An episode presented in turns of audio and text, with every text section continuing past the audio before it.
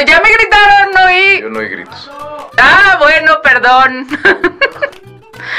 Déjenme, con, dejen entro en la concentración para no decir buenas tardes. Concentrancia.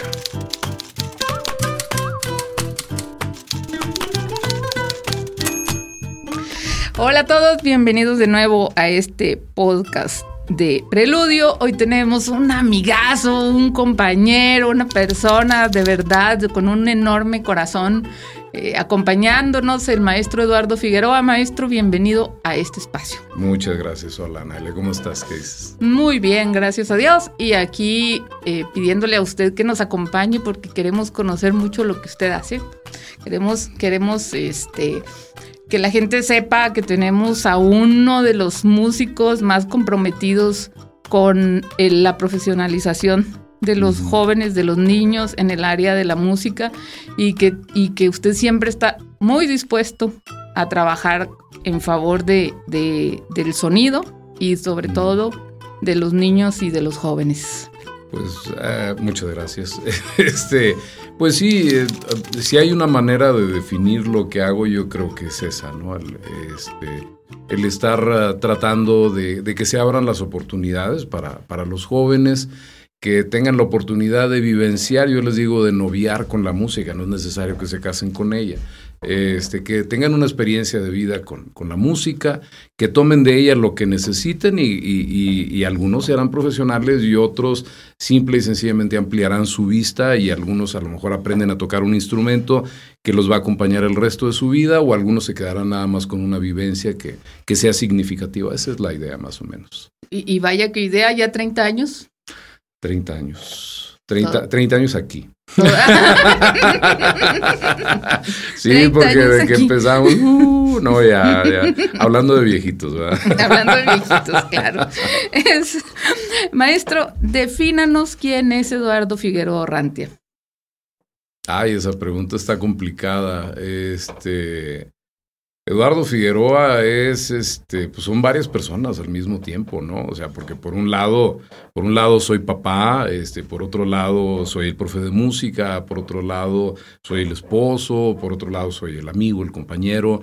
Entonces, este, pues yo creo que definir una persona es complicado, ¿no?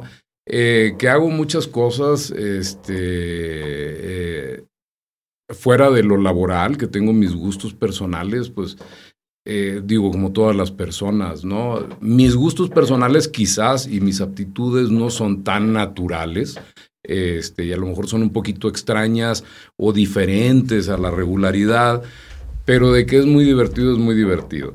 Este, pues yo quién soy, pues eh, soy, soy el que dirige el Centro de Estudios Musicales, soy el que, musicalmente hablando, digo, soy el que dirige el Centro de Estudios Musicales, soy el que afina el órgano de catedral, por ejemplo, también, soy el que hace los conciertos de campanas de catedral, eh, soy el que pues trato de mantener relaciones con todas las personas del, del ámbito cultural y artístico de Saltillo, este, pero fuera de eso, pues soy el, pues el papá típico que ve películas en la casa los sábados en la tarde tumbado en el sillón. Fuera, no, ahí sí no soy muy diferente. Quizás las películas son un poco diferentes de, de, lo que la gente regular ve, porque a mí me gusta mucho el cine mudo y ese tipo de cosas, entonces este sí le dedico una buena parte del tiempo a eso. Yo creo que está usted viendo el cine mudo y haciendo música para esas películas. Sí lo he hecho. No voy a negar lo que lo he hecho. Es que también es papá de músicos, maestro. También, también. Este, pobrecitos ellos, ellas, pero sí, pobrecitas ellas, sí soy su papá. Maestro, a ver, ¿usted empezó estudiando música? Yo empecé a estudiar música cuando tenía cinco años, ¿Mm? hace 52 años.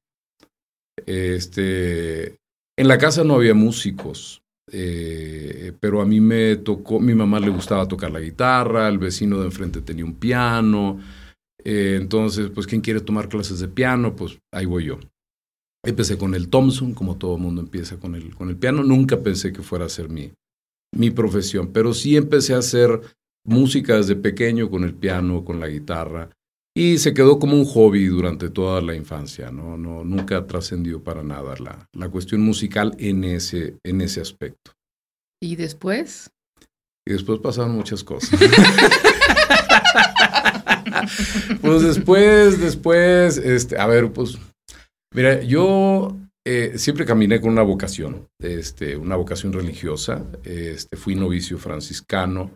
Eh, fui, eh, bueno, yo, a mí me tocó estudiar en colegio lasallista, en el Regiomontano Country de Monterrey, pero nunca me llamó la atención la vocación religiosa lasallista, porque no me gustaba la escuela. Nunca me gustaba la escuela, siempre fui malísimo en la escuela, malas calificaciones, todo ese tipo de cosas. Entonces el lasallismo no, no, fuera, no era lo mío. A mí me gustaba, este, hay otra orden que se llama los combonianos, de Monseñor Comboni, que son los que se van de misiones a la África. Y bueno, pues ya te imaginarás de joven yo conocer allá la África y esas cosas. Este, y estuve en pláticas con ellos eh, hasta que me dijeron, no, es que a nosotros, este, como tú lo que, tú lo que estudiaste es aviación y haces música, a nosotros no nos sirve absolutamente para nada. A nosotros nos interesa más bien que, pues vete y estudia para arquitecto y eso sí nos va a servir, ¿no? O ingeniero o algo así, porque pues en, África eso de, no tenemos aviones y, pues lo de la música en realidad es secundario cuando la gente necesita una casa. Y entonces hasta ahí llegó la vocación comboniana. Este, después fui novicio franciscano de, la Orden de los Frailes Menores, hice mi, mi prenoviciado allá en Santa Anita, Jalisco. Este, pero bueno, antes antes de eso fue ya, no, ya estaba yo grande, tenía yo 18 años. Antes de eso yo estudié aviación. Eh, soy piloto aviador. Este, mis papás me cumplieron el capricho de, estudiar aviación. Sobreviví, lo cual ya es, ya es algo de mención, ¿no? Que es trascendente en mi vida. porque si no, si no, no estaría aquí. Este, entonces estudié aviación. Curiosamente los franciscanos sí tienen aviones, tienen dos avionetas que utilizan o utilizaban en aquella época en la sierra de, de, Jalisco y Michoacán, aquella parte de por allá. Y este, decían, oye, un piloto, qué padre, porque los padrecitos que lo están volando ahorita nunca estudiaron, nada más eh, como que nombre sea de Dios y vámonos, ¿no? Este, entonces, bueno, estuve... Volando, sí. si no, yo no sé cómo... Entonces, pues bueno, ahí, este, pues a través de todas estas cosas, de la música, de la aviación, que siempre fue mi pasión, la charrería, hice charrería durante, mm. durante una época de mi vida, este, y, pues bueno, me gustaba también mucho la tauromaquia, me gustaba mucho, mi papá era aficionado y mi abuelo era aficionado a los toros, entonces íbamos a la Monumental a ver a los toreros y, después yo iba al, lienzo charro que estaba ahí cerca de la casa, también estaba muy metido en todo ese tipo de cosas. Eh, y bueno, he andado metido en todo, un poquito de todo. Este, y eso, ya cuando me llevó más adelante que conocí a, mi esposa Lulú, este, pues ya fue cuando dice uno, pues ahora si me caso ya tengo que sentar cabeza y nada más hacer una cosa. Y pues no podía ser fraile, ¿verdad? supongo que no. no, no. me hubiera aguantado mucho mi esposa, ¿no? Entonces, este, eh, pues bueno, retomé la, la, música, aunque nunca la había dejado. De hecho, de hecho yo tocaba en, en la iglesia, ¿no? O sea, cuando nos conocimos. Este, y, y, pues bueno, ya me centré totalmente en, en, la música, este, nos casamos, ya le seguí con cuestión de dirección orquestal, educación musical, y de ahí para el Real. ¿Y cómo llegó a Saltillo, maestro? Fíjate que es una historia bien interesante porque yo no venía para Saltillo. Este, a mí me tocó eh, la época de finales de los ochentas. este, yo estaba, yo me casé en el 86. Entonces, en aquel entonces yo estaba trabajando, dando clases de música en un colegio allá en Monterrey. Y empezó el programa de coros y orquestas juveniles de México que hacía el maestro Fernando Lozano, que hoy orgullosamente lleva su nombre, el programa Coros y Orquestas Juveniles de México Fernando Lozano, eh, que también tiene sus raíces aquí en Saltillo, el maestro Lozano, por cierto, porque es Lozano Rodríguez. Allá, allá es la liga, ¿no? De todos los Rodríguez músicos que hay por aquí, ¿verdad? Este, entonces, eh, yo estaba trabajando en aquel entonces, aparte del colegio, estaba trabajando en la Orquesta Sinfónica Juvenil de Monterrey, en la época de, a lo mejor alguien se acuerda de Sócrates Rizo, allá de, uh, el año del caldo. Entonces empezó este programa de orquestas juveniles. En el colegio donde yo trabajaba empezamos un programa de banda juvenil y de coro infantil. Y yo evidentemente era el director y estuve recibiendo, me metí a las capacitaciones de coro y orquestas juveniles de México, estudié dirección con, bueno, los talleres que daba el maestro Fernando Lozano, Ismael Campos, Arturo Quesadas, este, en Veracruz, en México, en la Olindio Listli, cuando todo esto apenas estaba empezando todo el movimiento de orquestas juveniles. Entonces, en esa época, estamos a finales de los 80, principios de los 90, este, la idea era promover la creación de grupos, ensambles musicales juveniles.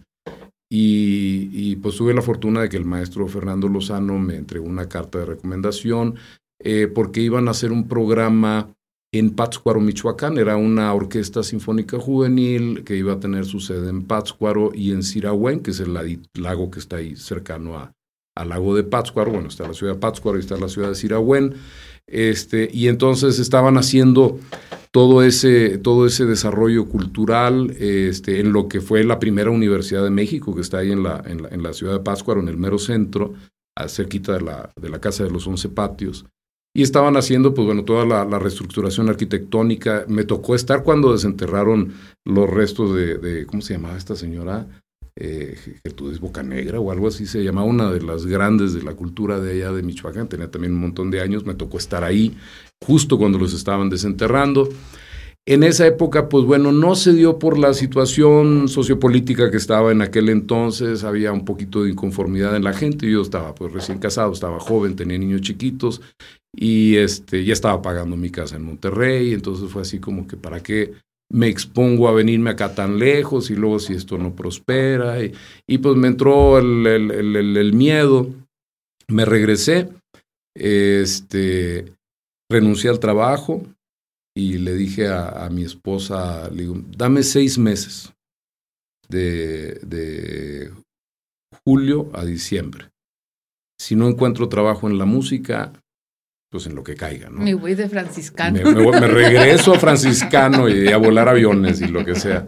Este, y entonces este, me mantuve durante seis meses tocando misas, dando clases particulares y pues todo lo que podemos hacer los músicos para medio sobrevivir. Este, y con la suerte de que por allá en octubre, más o menos, del, estoy hablando de 1992, un amigo que es director de la banda de Cadereita, este, el maestro Ángel Argüelles, me dice, eh, porque cuando íbamos a, los, a las clases de dirección, normalmente nos tocaba irnos juntos y a veces nos hospedábamos juntos y esas cosas. Este, me dice, oye, fuimos a tocar en una corrida de toros ahí en Saltillo y me dijeron que si me quería quedar ahí para hacer una banda. Este, ¿no te interesas tú venirte para allá? Le pues, claro. Me faltan dos días. Entonces vine, presenté este, la propuesta. Eh, entiendo que hubo varias propuestas que se presentaron y afortunadamente la mía fue la que se seleccionó para hacer lo que en aquel entonces era la Banda Sinfónica Juvenil de Saltillo y que hoy es el Centro de Estudios Musicales Jonás Everino Cárdenas. Bueno, y usted hizo la investigación de don Jonás. A mí me tocó hacer la investigación de don Jonás de las, de, las cosas bonitas que me han tocado en la vida, porque este, pues estamos hablando del año ahora 2008 aproximadamente, los hijos de, del maestro Jonás Lleverino citaron a todas las personas que estábamos metidas en la cultura y en la música, este, y nos presentaron la necesidad de hacer una investigación sobre la vida de Jonás Lleverino. Bueno, Jonás Lleverino había muerto 50 años atrás, este, y, entonces, este, pues básicamente murió, la mamá agarró todas las partituras, las metió en una caja y dijo, vamos a sacar adelante todos los hijos. 50 años después, los hijos dicen, bueno, y pues ahí están las partituras de papá, ¿y luego qué? Entonces, eh, tuvimos esta reunión este, en el recinto de Juárez, me acuerdo que fue, y, a mí me tocó ir, yo estaba en aquel entonces trabajando para el ICOCULT también, está, también, y eso. ya viene vieja. Ya, me, voy, vieja. ¿no? ya llegué vieja, la, la, en la mañana siguiente ya me voy vieja, además todo, todo el día fuera. Yo creo que doña este Lulú decía, ¿sabes qué? Eh, mejor vete de franciscano. Estaba muy, estaba muy, ocupada con los muchachos, pobrecita. Este, le, tocó, le tocó la parte complicada estar en la casa. Este, y entonces, este, pues dije yo, pues esto es un reto interesante. Ya me gustaba a mí la investigación histórica musical porque este, pues siempre me ha gustado toda la cuestión que tiene que ver con, con, la historia de la música impresa. Nosotros vemos la música impresa el día de hoy como algo de lo más natural del mundo, pero la imprenta musical se inventó en 1750. Todo lo que está antes de 1750 son manuscritos y la técnica de escritura musical ha variado con los años. Todavía si vemos un manuscrito o una partitura impresa a finales del 1800, hay caracteres que son diferentes. Entonces, a mí siempre me ha, pues, tipo necio, ¿verdad? Y este, siempre me ha llamado la atención eso. Tengo mi colección de partituras antiguas entonces dije, bueno, pues vamos a, echarle un ojo. Yo, la mera verdad, desconocía mucho del trabajo de don Jonás. Básicamente, pues lo que había escuchado uno, el, jarabe pateño, y fuera de eso no conocía gran cosa. Entonces me tocó conocer, bueno, grandes personas, todos los hijos de don Jonás. Este, ya nos sentimos como familia, soy como que un, un lleverino agregado ahí, ¿no? El lleverino plus ahí. El, el, el, lleverino regio. El lleverino regio. Entonces, este pues empezamos con este proceso, descubrí que hay un montón de música mucho más allá del jarabe pateño. El jarabe pateño que es de 1932 aproximadamente, y ahí estamos hablando del inicio del nacionalismo mexicano, es el fruto de la investigación que Jonás Lleverino y Juan Esquivel hicieron en el sureste del estado dentro de, de, aquellas este, misiones culturales de, Flores Magón Flores Magón, sí, ¿verdad? No, sí. No, ¿cómo se llamaba el secretario de Educación? Vasconcelos. Vasconcelos, ese, no, que Flores Magón no tiene nada que ver, ¿no? Así de dónde salió ese. Pero bueno, este, y, así ¿no? el viejito ya se va con la idea diferente. Y entonces estábamos hablando. Este, entonces, ellos en esa época de, de Vasconcelos hicieron estas investigaciones que tenían que ver con recabar usos y costumbres de determinadas regiones para como que para integrarlos y tener un concepto más grande, ¿no? Eh, Juan Esquivel hacia la recopilación de los usos de, la vestimenta, de las danzas, y Jonás Lleverino, que tenía oído absoluto, este, le cantaban las canciones, pero el chiste de ellos es que iban con los viejitos de los pueblos y le decían, a ver, cánteme la canción que le cantaban a usted cuando estaba chiquito, que es sus recuerdos más lejanos de las canciones. Entonces, recabaron toda esa información.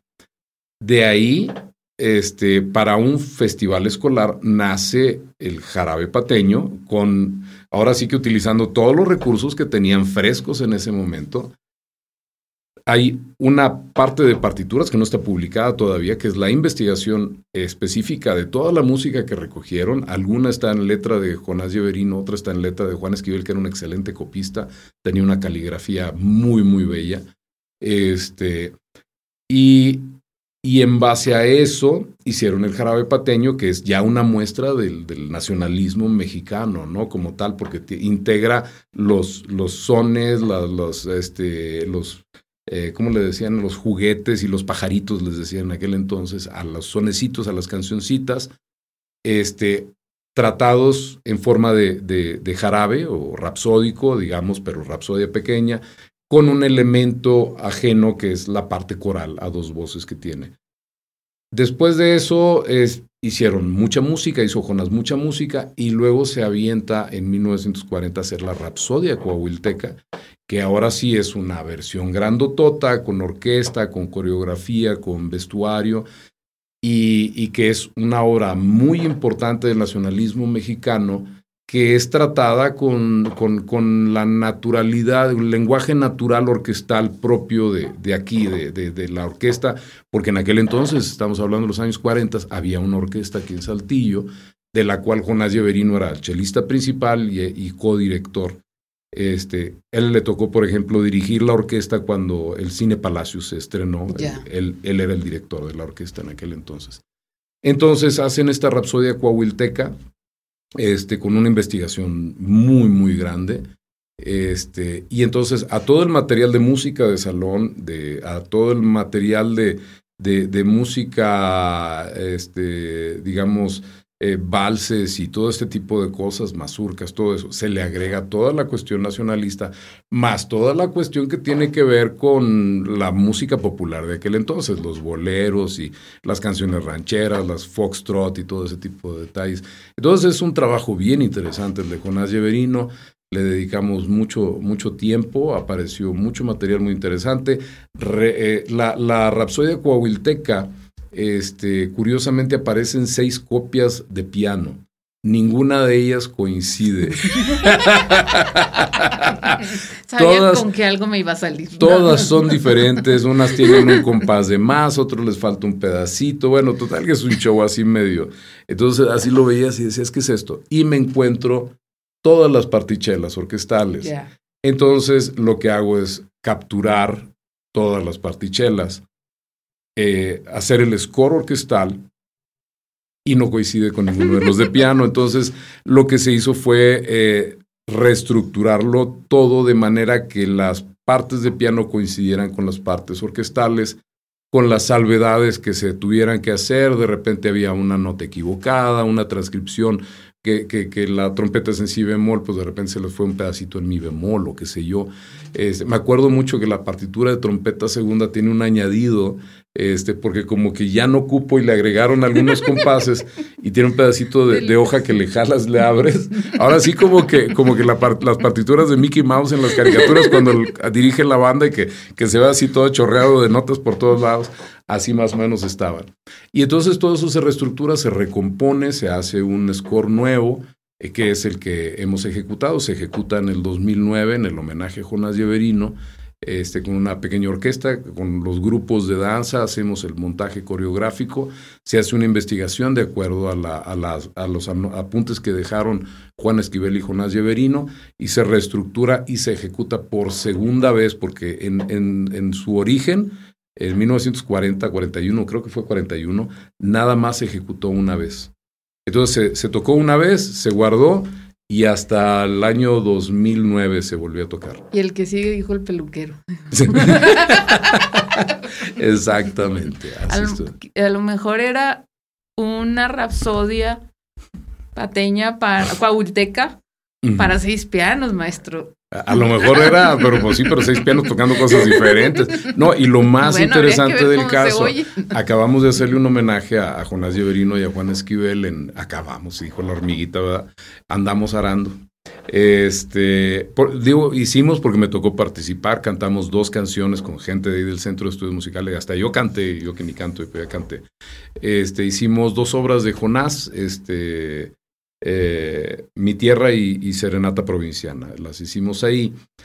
Y vi una séptima copia de la Rapsodia este, firmada por Jonás Lleverino una semana después de su estreno en el teatro, dedicada a su compadre Juan Esquivel.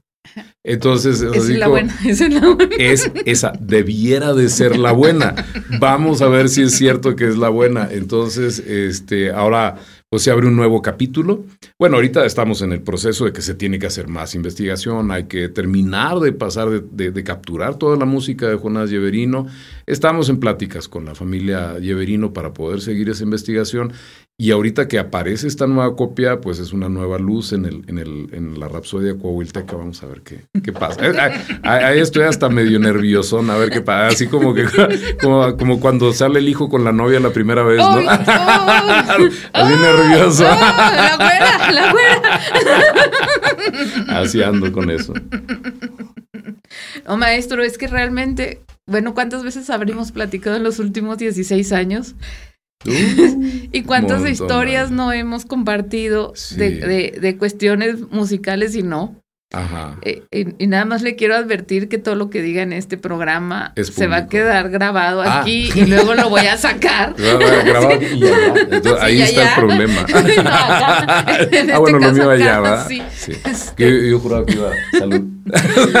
Y luego voy a, y después voy a recordarlo y cuando necesite su semblanza decir, ah, ah y también, y esto, y agrégale, y ponle. entonces vas a ser la fuente de la, de, la, fuente de la, sabiduría. De la sabiduría, así de, ¿quién es Eduardo Figueroa? Pues ni él sabe. él dice que no sabe. Entonces, pues, ponle lo que quieras ahí. Y entonces conoció a Lulú. Conocí a Lulú. ¿En dónde? Porque eh, ella es de Michoacán. Ella es michoacana. Después de que salí yo de, de, con los franciscanos, eh, me regresé a Monterrey en el 85. Eh, yo este, me regresé en agosto, agosto del 85, finales de agosto. Septiembre el temblor del 85 en México. Este, recuerdo muy vivamente que mi papá estaba en Guadalajara en aquel entonces, le tocó el temblor en Guadalajara y bueno, este, poco tiempo después, en noviembre, fallece una tía bisabuela mía, mi tía Maurita, en Cotija, Michoacán, porque la familia es de Cotija, Michoacán, es originario de, de allá, mi abuelo era de, de Cotija, Michoacán. No se muere nada relativo al temblor. La señora tenía 90 y no sé, 90 y muchos años. Ahora. Entonces ya era, sí estaba más o menos. Dijo Era una viejita, era una viejita. No, y era una viejita, viejita de aquellas, porque yo la conocí este, a esa tía en algún viaje que hice para allá, de esas arrugaditas, pasita, pasita, pasita, chaparrita, toda encorvadita con su, con su rebocito y esas cosas, y así un chocolate caliente tan sabroso la señora con su molinillo ahí. Este, entonces fallece la tía Maurita. Este, y su hermano, este, que es sacerdote, o era sacerdote, ya falleció también, mi tío José Ochoa. Este, era el, fue el único hermano sobreviviente, sacerdote de toda la vida de Monterrey, fue el párroco de, del santuario de Guadalupe, porque mi, mi abuelo es eh, Figueroa Ochoa, bueno, era, ya falleció también, este, Figueroa Ochoa, y él era Ochoa Guizar, eh, Guizar, primo de Rafael Guizar y Valencia, y pues bueno, ahí está toda la familia, ¿no? Y de los Ochoa, de Leonorilda Ochoa y de todos eso. De Tito Guizar y todos que dice que no trae música en la sangre, ya Pues sí. pues luego se empieza uno a explicar muchas cosas. Total que, este, pues mi tío bisabuelo, 90 y no sé qué tantos años, mi abuelo también ya grande, dicen, pues, este, se van a ir allá al velorio de la tía Maurita, este, y pues bueno, yo no estaba, pues estaba en, calidad de, de, nada ahí en la casa, ¿no? Porque pues, me había salido de allá. No tenía una actividad específica programada, nada más comer y dormir era todo lo que hacía. Este, entonces, pues no, pues vete con el abuelo allá. Era un niño. A Michoacán, era un niño. Pero de lo más feo. Pero no le daban becas. Eh, no daban becas, no había becas. No, porque este, pues todavía andaba yo así con las cuestiones de, de la religión y la Biblia y la teología y todo ese tipo de cosas. Y evidentemente yo, yo dedicaba mi tiempo libre a irme a meter en las, en las bibliotecas. Era a mí lo que me... En la casa no había tantos libros, entonces yo me iba al, al colegio donde yo estudié, el Regimontano Country. Tenían una, una biblioteca más o menos decente este, me acuerdo que tenían una, no tenían la, la enciclopedia británica, pero tenían la hispánica, que eh, en la casa, pues bueno, sí teníamos el Tesoro de la Juventud y no me acuerdo cuál otra, un azul, no me acuerdo cómo se llama. Este, pero pues tener acceso a enciclopedias y libros y todo eso. Entonces yo iba en calidad de exalumno nini. y pues conocía a los maestros, todos me dejaban pasar y pues iba ahí a, a leer y a hacer investigación tanto sobre la física acústica, que ya desde entonces me gustaba bastante para tratar de entender el funcionamiento, por ejemplo, de los órganos tubulares, de la mecánica de los armónicos, de los instrumentos metales, este, la, la, física acústica de las cañas sencillas y las cañas dobles, y todo eso que un chavo de 17, 18 años normalmente anda investigando. No investigaría. Sí, hombre, qué, cosa tan horrible. Este, entonces, pues bueno, no era gran pérdida el hecho de que me saliera yo de la biblioteca y me fuera con mi abuelo y mi bisabuelo allá a enterrar a la tía Maurita. Llegué al pueblo que yo ya lo conocía, Cotija, Michoacán, este, conocido por el queso Cotija, que es otra cosa. Por el chocolate Nadie de metate. entendería, nadie en. Saltillo entendería lo que es el queso. el queso cotija. cotija, el de, veras. Bueno, la- las cosas este, que se rescatan mucho de cotijas, el queso, el mezcal, el chocolate y las raspadas. Ah, ok. Es, es así como que el- eh, una, un- una vista ojo de pájaro de la gastronomía. Entonces llegamos a la casa del hermano de mi abuelo, que era mi tío Alfonso, que, que si por ahí has visto en Facebook, recientemente publiqué un libro que él me regaló. Este, mi tío Alfonso era sacerdote, en la casa hay sacerdotes y monjas para estar por para arriba. lados Sí, no sé dónde salimos todos los demás y todos son sacerdotes. Entonces, este, no quiero ni pensar sobre eso. Este, total que me voy con mi tío Alfonso. Este, mi tío Alfonso fue sacerdote aquí de la diócesis de Monterrey y él era miembro fundador de, de la Comisión Arquidiocesana de Música Sacra de la diócesis de Monterrey, bueno, de la arquidiócesis de Monterrey. Entonces, pues bueno, música, religión, este, mezclados ahí en una sola persona. Eh, mi tío era una, era una persona muy capaz, muy conocedora en todos los ámbitos.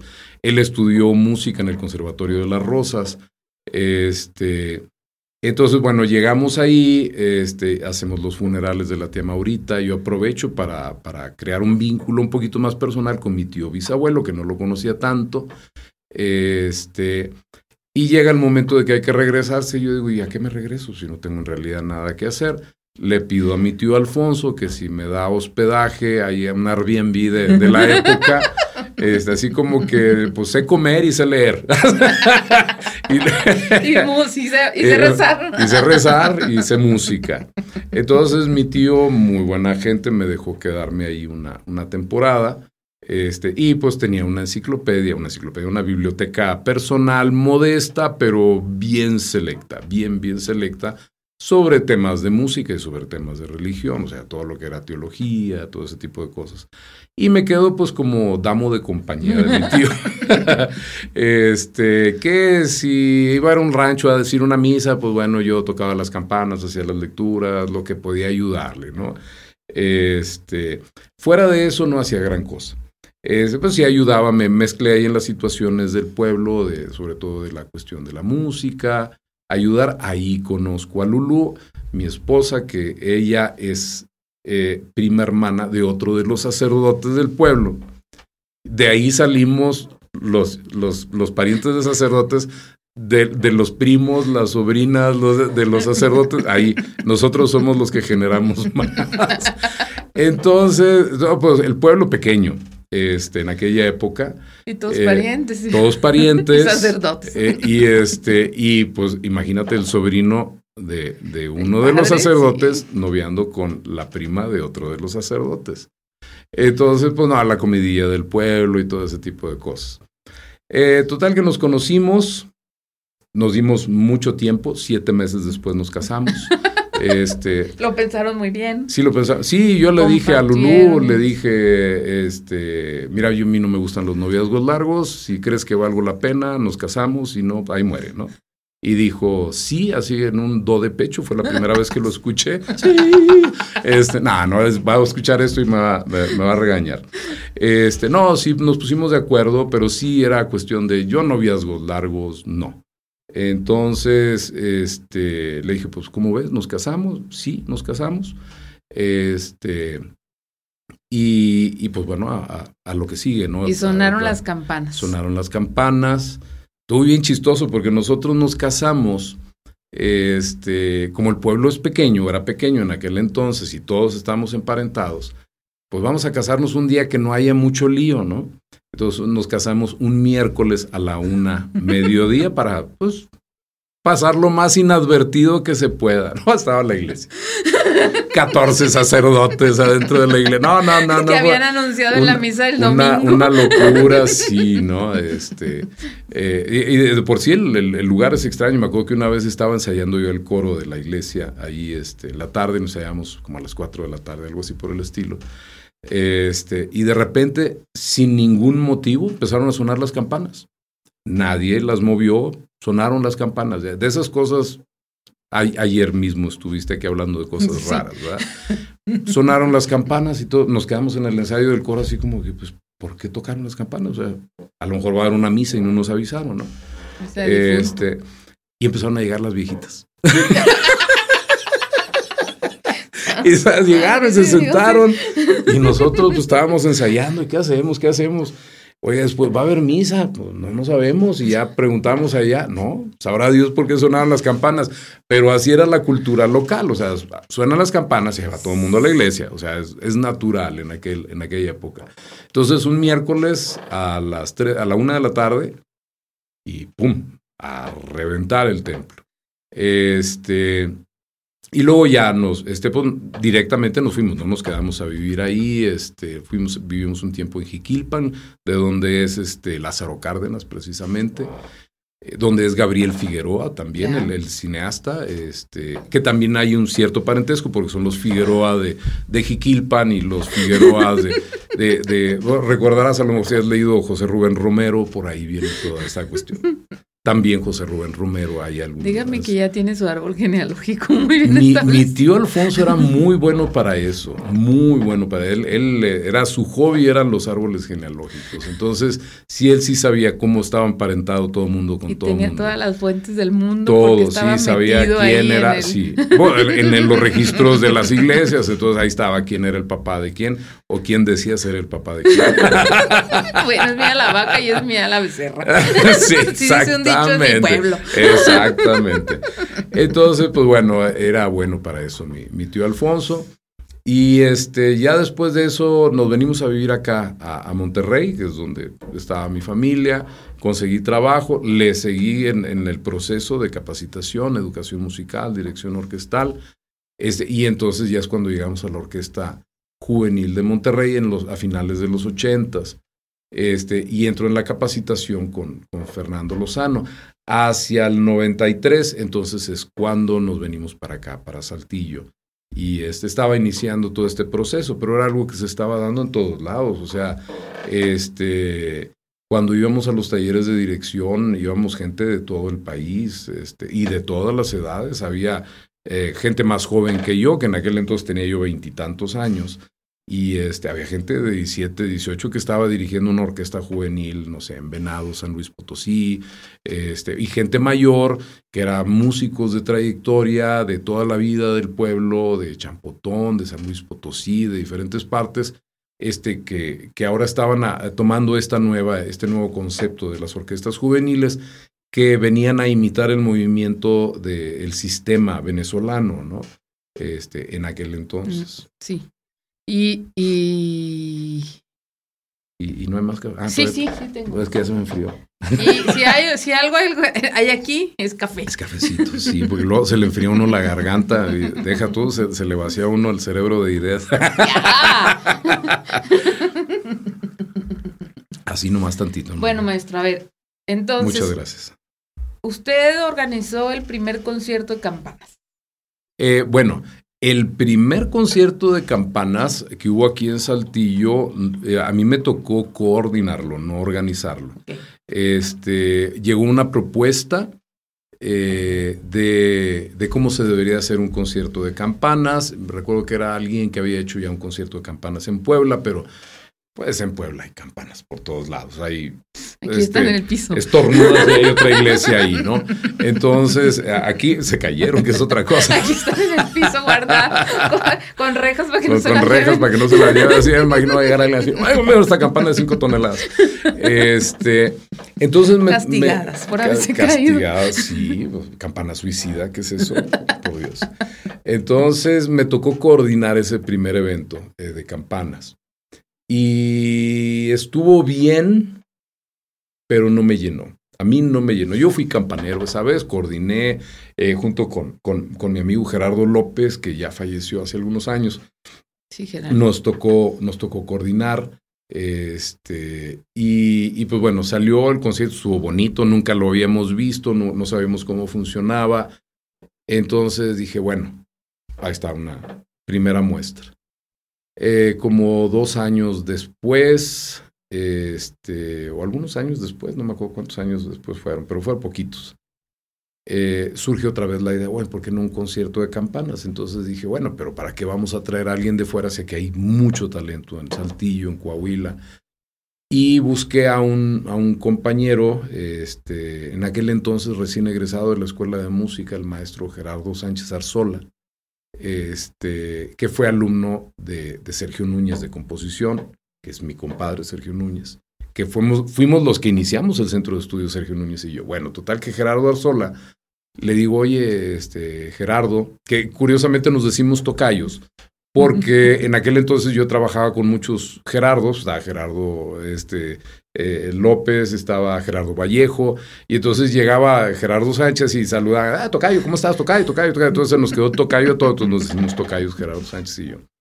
Este, entonces le digo, oye, ¿qué te parece si hacemos un concierto de campanas? Este, ahora, desde la perspectiva local, y le digo, pues tú eres una persona creativa, ¿Cómo vislumbras tú? ¿Cómo, cómo conceptualizas un concierto de campana? No le hubiera dicho. No, no, no, no, no, no, no. estuvo padrísimo. Qué show, qué show. Eh, orquesta, coros, percusiones alternativas, banda de guerra, campanas, luces, incienso. No, era una locura este, el, el mapa de, del, del, score.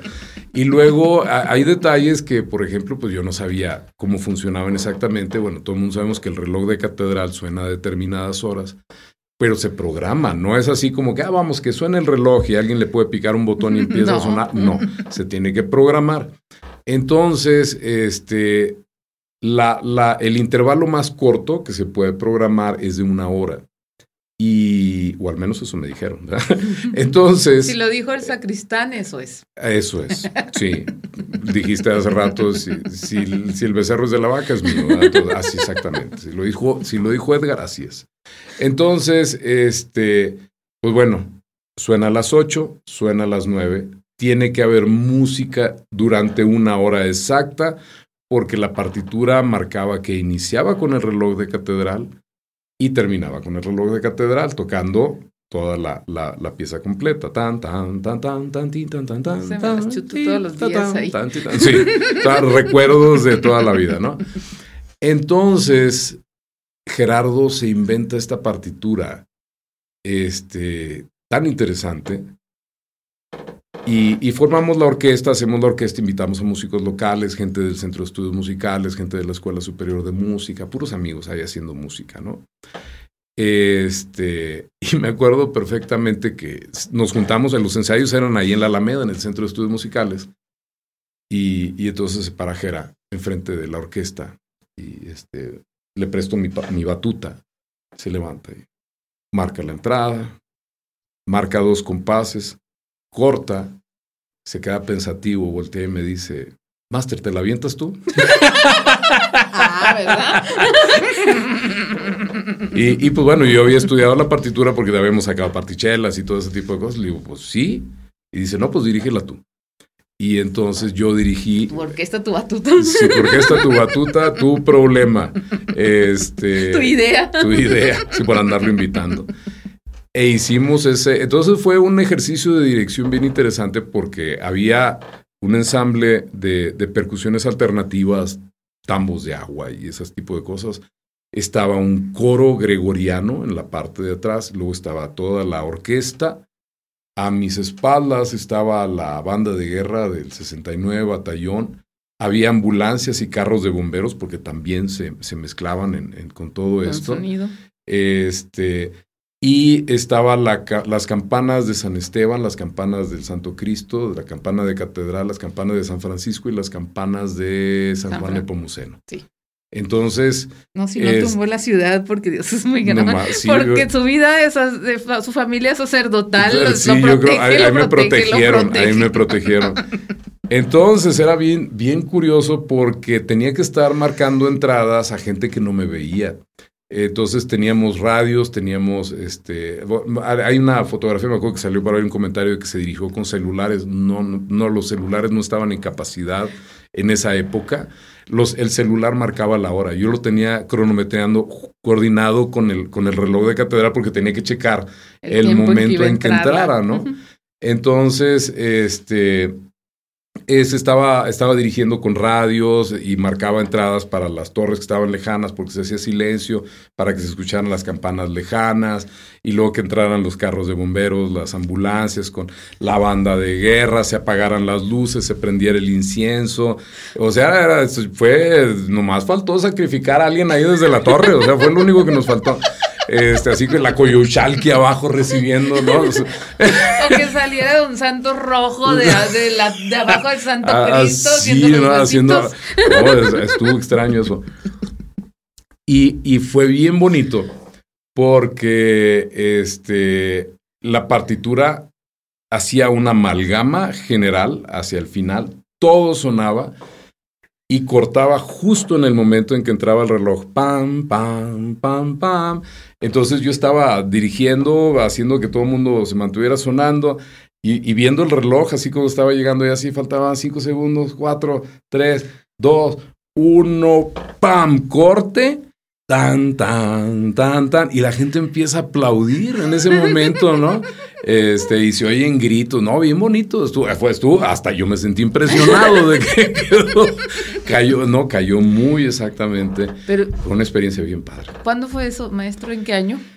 Uh, 2008, 2009, algo así. Porque y coordinar no nada más seis templos, las campanas de seis templos y una orquesta y un coro, pero aparte involucrar al ejército, al ejército, a los bomberos, a, la Cruz Roja, a la Cruz Roja, en aquel entonces al ICOCULT y a la, la Secretaría de Cultura, este, porque teníamos gente de todos lados trabajando.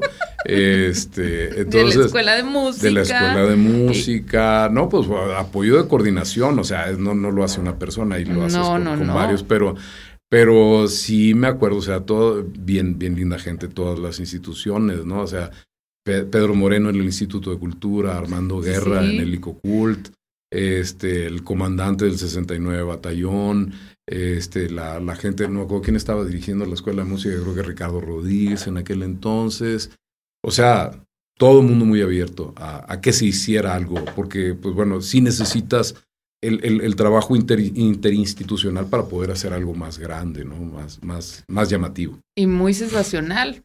Ajá. Eh, sí, yo creo que es algo que nos lo vamos, todos los que estuvimos ahí nos lo vamos a quedar ahí en la Y yo creo que nunca lo va a volver a hacer. Así no. Así no. Ya no, más. no, ya estos últimos dos conciertos de campanas que hemos hecho, sí. esas ya es composición mía y ya es este, este algo nuevo. Lo, empezamos porque el año antepasado, este, de Catedral surgió la propuesta del, del Santo Cristo Fest, que coincide con el Festival Saltillo, antes de las festividades del Santo Cristo. Entonces, este, el, padre David López, que ahorita está estudiando en Roma, él estaba aquí en, Catedral y pues se aventó la logística de vincular a la universidad, a Secretaría de Cultura, a, todo el mundo. Ahí andamos este, con, con Arturo Villarreal, con Carlos Recio, con Sofía Rodríguez, con pues todos andábamos metidos en ese show. Entonces, este, surge la idea de los conciertos de campanas, ¿no? Y les digo, no, pues es que los conciertos de campanas son todo un, todo un show, ¿no? Entonces traté de contactar a Gerardo López, Gerardo López, con la Ouija, para... Qué feo, ¿no? No, traté de, coordinarme con Gerardo Sánchez Arzola. Eh, Gerardo andaba en, otro, en otra ocupación, no tenía, las partituras no las tenía, total que bueno, este, no se podía hacer. Y dije, bueno, pues me la viento. Yo, son pocas las veces que he compuesto, no es lo mío la composición. Zapatero tus zapatos. Yo hago orquestaciones, sí hago orquestaciones, pero composiciones normalmente no. Pero sí tenía, sí le tenía ganas porque conozco las campanas. Entonces se me ocurrió hacer esta idea de concierto de campanas y órgano. Los conciertos de campanas no son, no son una novedad, se hacen en todo el mundo. Este, pero la diferencia de, Saltillo es que habíamos hecho este con orquesta y todo este tipo de elementos. Entonces dije, bueno, pues algo un poquito más modesto, de bajo presupuesto, este, 11 campanas de catedral y el órgano de catedral. Este, pues como yo soy el que afina el órgano de catedral, pues bueno, no había problema por la afinación. no me iban a cobrar. no me iban a cobrar la afinación, no, me facturé yo a mí mismo. y me pagué. y me pagué. no, sí, una taza de café, yo con eso estuve. Entonces, este, pues bueno, eh, como, el, como el evento surgía de iniciativa de catedral, pues no teníamos problema con el acceso. Hicimos una reinvestigación porque pues ya había sido varios años atrás el último concierto. Se ampliaron todas las campanas de catedral para poder trabajar con las afinaciones correctas se amplió el con la lima sí. Este, no hay un problema y es que dos de ellas están en mi bemol muy cercano, pero no exactamente el mismo. Entonces sí, este es un choque así medio extraño, son dos las dos campanas que dan hacia el sur, ¿no? Entonces se amplió, este, vimos ya que necesidades había de, de cuerda, cadenas, lo que fuera para que funcionaran. Este, sacamos los permisos del, del, INA, Para, porque ellos son los que dicen qué campanas sí se pueden usar, qué campanas no se pueden usar. Hay algunas campanas que están muy pegadas a la pared y entonces pueden, pueden hacer daño. El edificio es patrimonio de... Exactamente. está en el catálogo. Exactamente. No es algo que, que, lo que lo que Catedral diga es lo que el INA diga. ¿no? Entonces, bueno, nos hicieron el favor, este, el arquitecto Claudia, ¿no? me tocó trabajar con ella hace años, ella le tocó estar ahí en ese, en ese proyecto, ya habíamos sido compañeros, pues que yo creo que a estas alturas, Cintia, Cintia. Un saludo a este, Cintia. Por cierto, sí. Y perdón por cambiar el nombre. pero le pasa a todo el mundo conmigo. No, incluso mi esposa Lulu que se llama de otra manera. No, no sé. A mí me cambia de nombre cada rato. cada ratito, sí. Ah, siempre. Es. Yo ya, por ejemplo, al final de los conciertos siempre traigo una lista porque digo, no, ya le voy a cambiar el nombre a todo el mundo. Este, bueno, total que eh, ellos hicieron la, nos dijeron, estas son las campanas que sí se pueden utilizar, las ampliamos, este, con base a eso se escribió música específica para que coincidiera con las tonalidades de las campanas. Las campanas no tocan una melodía como tal, porque no, no existe el rango dinámico tonal de las campanas ni su afinación es exacta, son afinaciones sugeridas cercanas a. Entonces eh, eh, se creó este concierto que le puse por nombre Santo Cristo Habla, que tiene cuatro movimientos que tienen que ver con, con cuatro momentos históricos de Saltillo, este, que es desde la fundación hasta la actualidad. Entonces, eh, lo que hicimos para que pudiera, pues, estábamos en pandemia, eh, para que la gente lo pudiera este, disfrutar un poquito mejor, eh, sonorizamos el órgano y sacamos, no sé si se han fijado, que en la catedral, en, el frontis de la catedral, arriba de la puerta hay una ventana. Ahí pusimos unas bocinas. y atrás estaba el equipo de sonido que estaba sonorizando el órgano de catedral.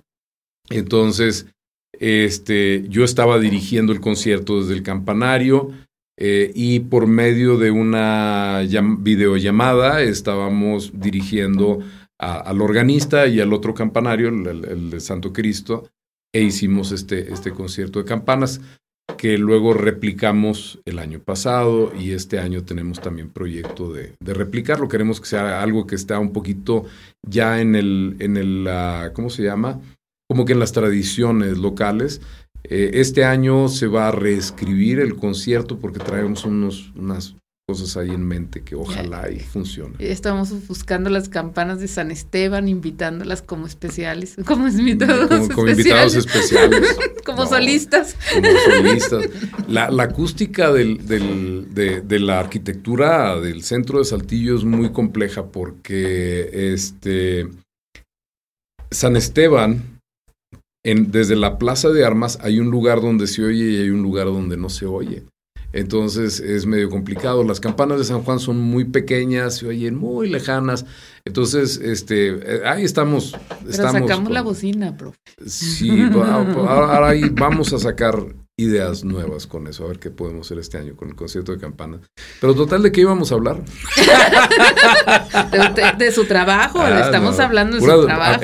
El anecdotario. sí, del anecdotario. Este, pero sí. Y luego no me gusta hablar, dice mi esposo. Tiene usted mucha razón cuando dice la acústica del centro, porque en alguna ocasión yo creo que eh, estaban remodelando la fachada, estaban limpiando. Y allá, allá arriba, estaba un señor, bueno, andaban varios eh, trabajadores en los andamios Mm. y estaba el señor cante y cante y, y yo, iba atravesando la plaza hacia el Oxxo y lo iba escuchando. Y, y se oía. Se oía como si estuviera cantando a un lado mío. Como, como en las pirámides, ¿no? Así Sí. que te subes a un determinado lugar y de ahí se escucha todo. Así estaba el señor. No estaba Sí. haciendo una arenga para, No. para sacrificios humanos, ¿no? No, no, estaba cantando una cumbia. Entonces, Pues estaba o mejor. sea, él estaba contento haciendo Ajá. su trabajo. Supongo que como normalmente uno que está contento y está cantando, se está bañando y está cantando. Y él estaba allá, allá. sin, ¿no? sin conciencia de que se oía allá abajo, De que tenía el ¿no? público hasta está- Y en eso que se le Sí, viene un gas. y que pasa la Ramos y ya, nos salvo. Lo bueno que no pasa por ahí. Sí. Nada más la 10, ¿no? Eh, La, la 10, la 10 y 5, sí, la una 5 y creo que pasa. Ya no sé si pasa todavía la 5 ahí o no. Creo que Pero es, creo es que es otra de las... En, en un tiempo yo normalmente no, no utilizo el transporte público más que cuando se me descompone el carro. Este, pero una vez hicimos este, conciertos en, en combis. Sí. Este, y, y estuvo interesante. Tomamos a músicos callejeros y, y les dimos la oportunidad de un escenario con prueba de sonido y toda la cosa. Y a músicos de concierto los invitamos a que tocaran en las ¿Por qué combis. son así? Pues, el, el- el lío con las paradas y las frenadas, ¿no? Es que Con la flauta, con el violín, con el Alejandro Reyes, con el acordeón, Raimundo con la guitarra.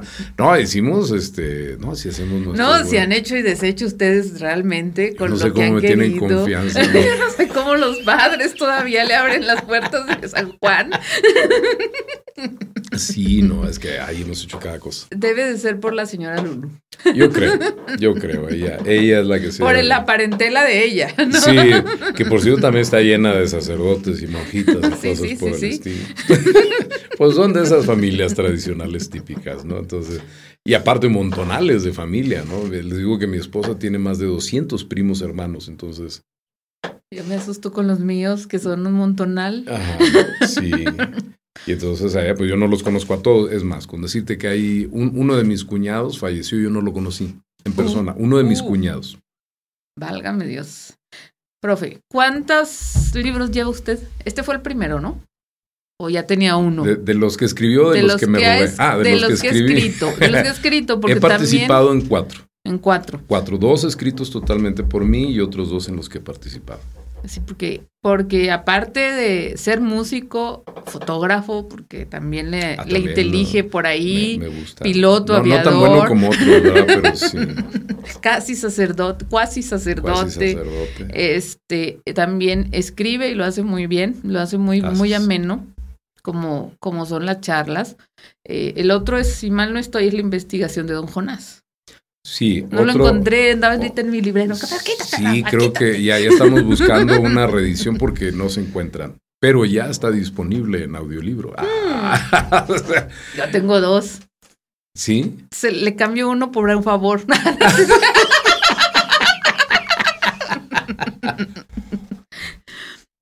Suelo hacer eso con Arturo Villarreal. ¿Ah, sí? Sí, Master, mira lo que encontré. Ajá, Sacó un- un- una copia de un libro suyo. ajá. Lo te, te lo cambio por información de esto que necesito Sí. para esto. Estoy ya estás. Sí, no, no, y Arturo sí tiene un montón de, de libros. Este, no, yo soy más modesto.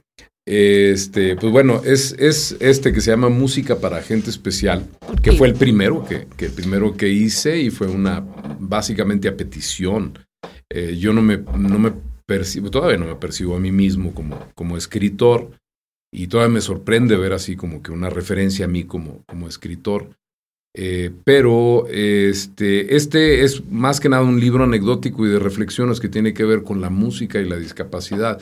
Ese es uno de los vertientes dentro del campo de la música que me ha interesado mucho y que he estado eh, desarrollando más últimamente a partir de los últimos 22 años más o menos. nada.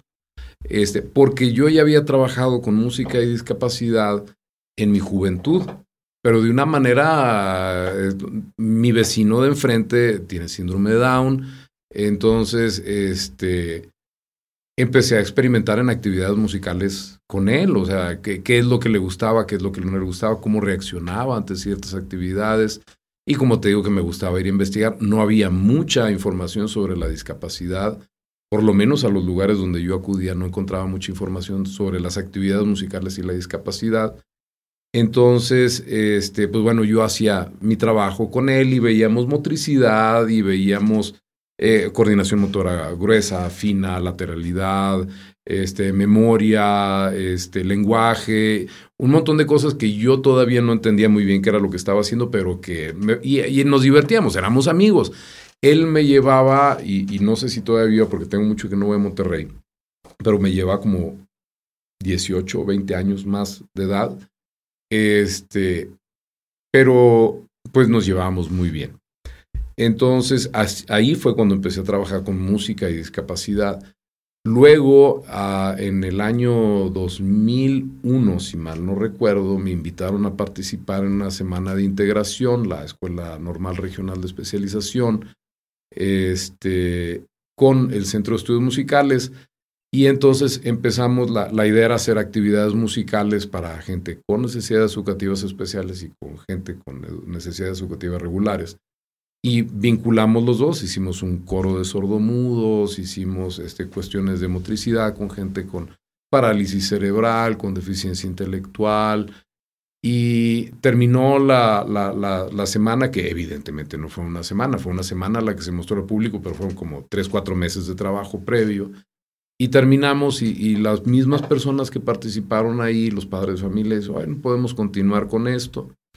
Le dije, bueno, entonces agregamos una hora fuera de horario de trabajo para utilizar las, las instalaciones del Centro de Estudios Musicales porque pues no, no había una justificación laboral, entonces no podía quitar como que horas de trabajo.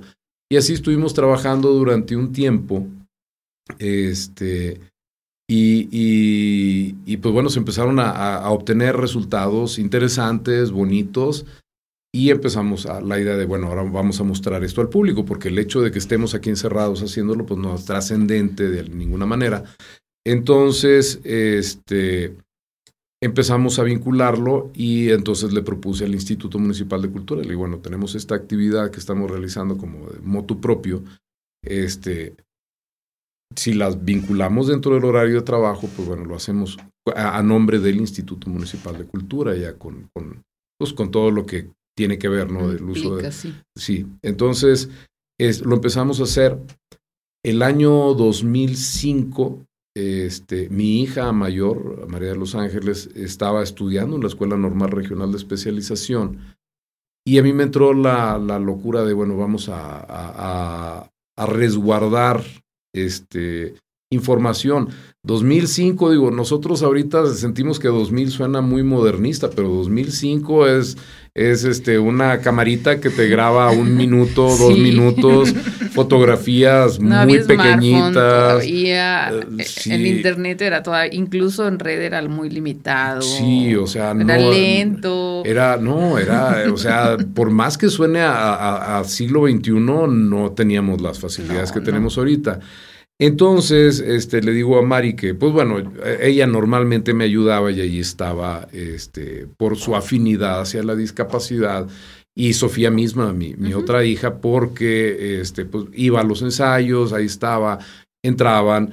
Entonces les pedí que si me ayudaban a, a, pues de alguna manera, hacer un resguardo en imagen y en video de lo que estaba sucediendo.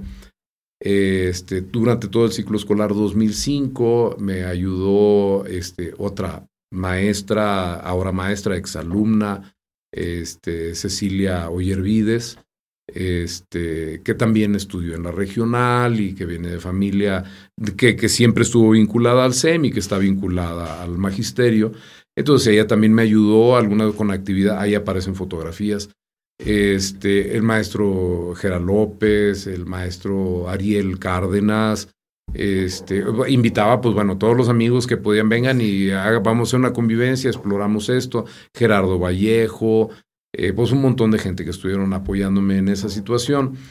Este, lo resguardamos esa información, luego este, Iván Márquez me, me dice, oye, que pues escribe un libro sobre esto.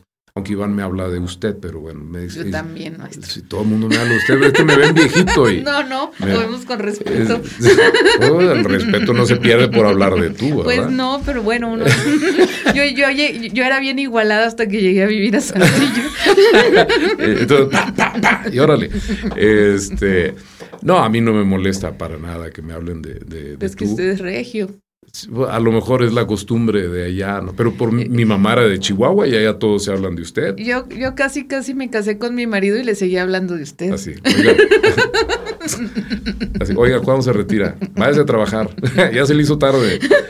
Ay, Vivianito. ¿A qué hora va a llegar? este...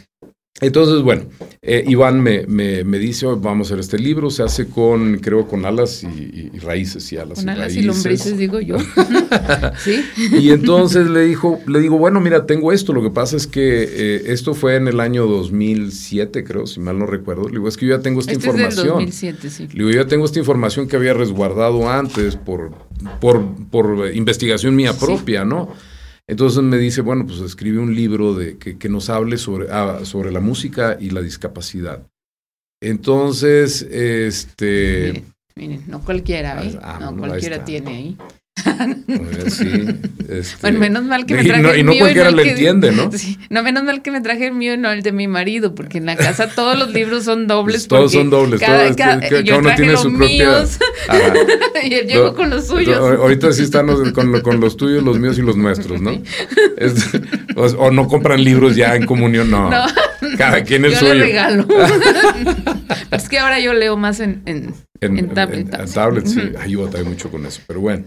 Entonces, bueno, se escribió este libro. Este lo escribí, no me gustó. porque, ¿Cómo debe ser?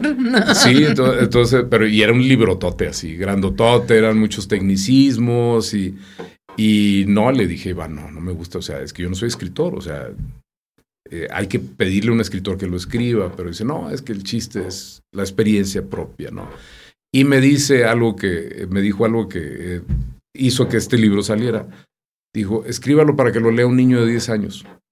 Dije, ah, hablar con un niño de, de 10 años sí puedo hacerlo, ¿no? Hablo con Anaelia. Entonces, y entonces me comuniqué me contigo y le dije, Anaelia, quiero escribir.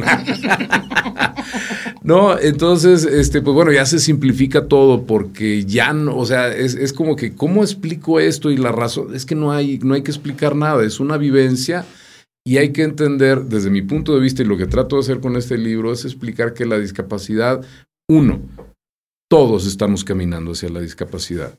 Este, o sea, la discapacidad, una cosa es, es que podamos nacer con una discapacidad eh, y tengamos que vivir toda la vida con ella. Otra cosa son las discapacidades adquiridas, que todo mundo la podemos Estamos adquirir en cualquier claro. momento, un accidente, lo que sea, y las otras son las degenerativas, que todo mundo vamos para allá al hacernos viejos. Entonces, viejitos. uno, viejitos, bonitos, diría llenitos de arrugas, diría, con arrugas bonitas, eh, como mi tía Maurita, así toda, este, toda pasita. Toda pasita, sí, ella era literalmente una pasita. Entonces, este, bueno, la idea es eso, desmitificar. Este, las discapacidades no es algo tan lejano, no estamos acostumbrados a verlas, es una cosa pero no es algo que esté tan lejano. O sea, cuando vemos un viejito y que tiene que usar bastón o, o este andador, ya estamos hablando de una discapacidad. Cuando llegamos a cierta edad y empezamos a necesitar de esto, ya estamos hablando de una discapacidad. Y, y, más que nada, en ese aspecto tiene que ver cómo, cómo vamos a trabajar con la música en relación a la discapacidad, porque ¿cuál sería la función de la música para una discapacidad? Entonces tendríamos que hablar de musicoterapia como tal, y entonces eh, tenemos que ver poquito de la función musical, cómo está estructurada, cuáles son sus elementos básicos, este, y cómo nos vamos a vincular con la música, porque normalmente nosotros pensamos, música tengo que tocar un instrumento, no. O sea, mus, eh, las actividades musicales tienen que ver desde que voy a escuchar, escuchar música. O sea, la música yo la puedo escuchar, la música yo la puedo hacer, la música yo la puedo crear. Entonces, no importa mi preparación o mi capacidad, yo voy a poder tener una, una, vinculación con la música, con las actividades musicales. Y de eso trata un poquito el libro, uh -huh. tratando de explicárselos a niños de aproximadamente 10 años. y poniendo algunos ejemplos de los ejercicios que hacemos y sobre todo en qué se fundamentan o qué es lo que estamos buscando con ese ejercicio en particular para que tenga un, uso práctico. Gente me ha comentado después que hacen estos ejercicios y que porque les ayuda a, porque luego se sienten mejor, que porque les duele una, una pierna y que no sé qué. Entonces hacen unos ejercicios y sienten que está bien. Bueno, pues es que es, es, sentido común, es, no, es nada, no es nada que tenga que ver específicamente con la música, es que nos tomamos el tiempo y si encima los hacemos con música, pues vamos a tener una mejoría. Entonces este fue el primer libro. El, diseño de imagen es de, Nacho, Nacho, Valdés. sí. este, me acuerdo que llegó este, con, con la propuesta de portada. Este, no, debería decir esto, pero bueno. Es, es, un pez. Es un pez. Entonces, este, dice, lo, lo, puso así y traía nada más esta imagen del pez ahí. Y me dicen, ni le hagas caso a la imagen, se la puse nada más porque de este tamaño va a ser la fotografía. Y este, y, así como que agarró la primera imagen que encontró y se la puso ahí, ¿no? Porque igual el pez y el color del. Y, le dije, oye, ¿sabes qué? Es que me gusta. Porque en aquel entonces, tú recordarás, yo andaba rapado. Y entonces dije yo, mira, panzón, pelón y sin hachas.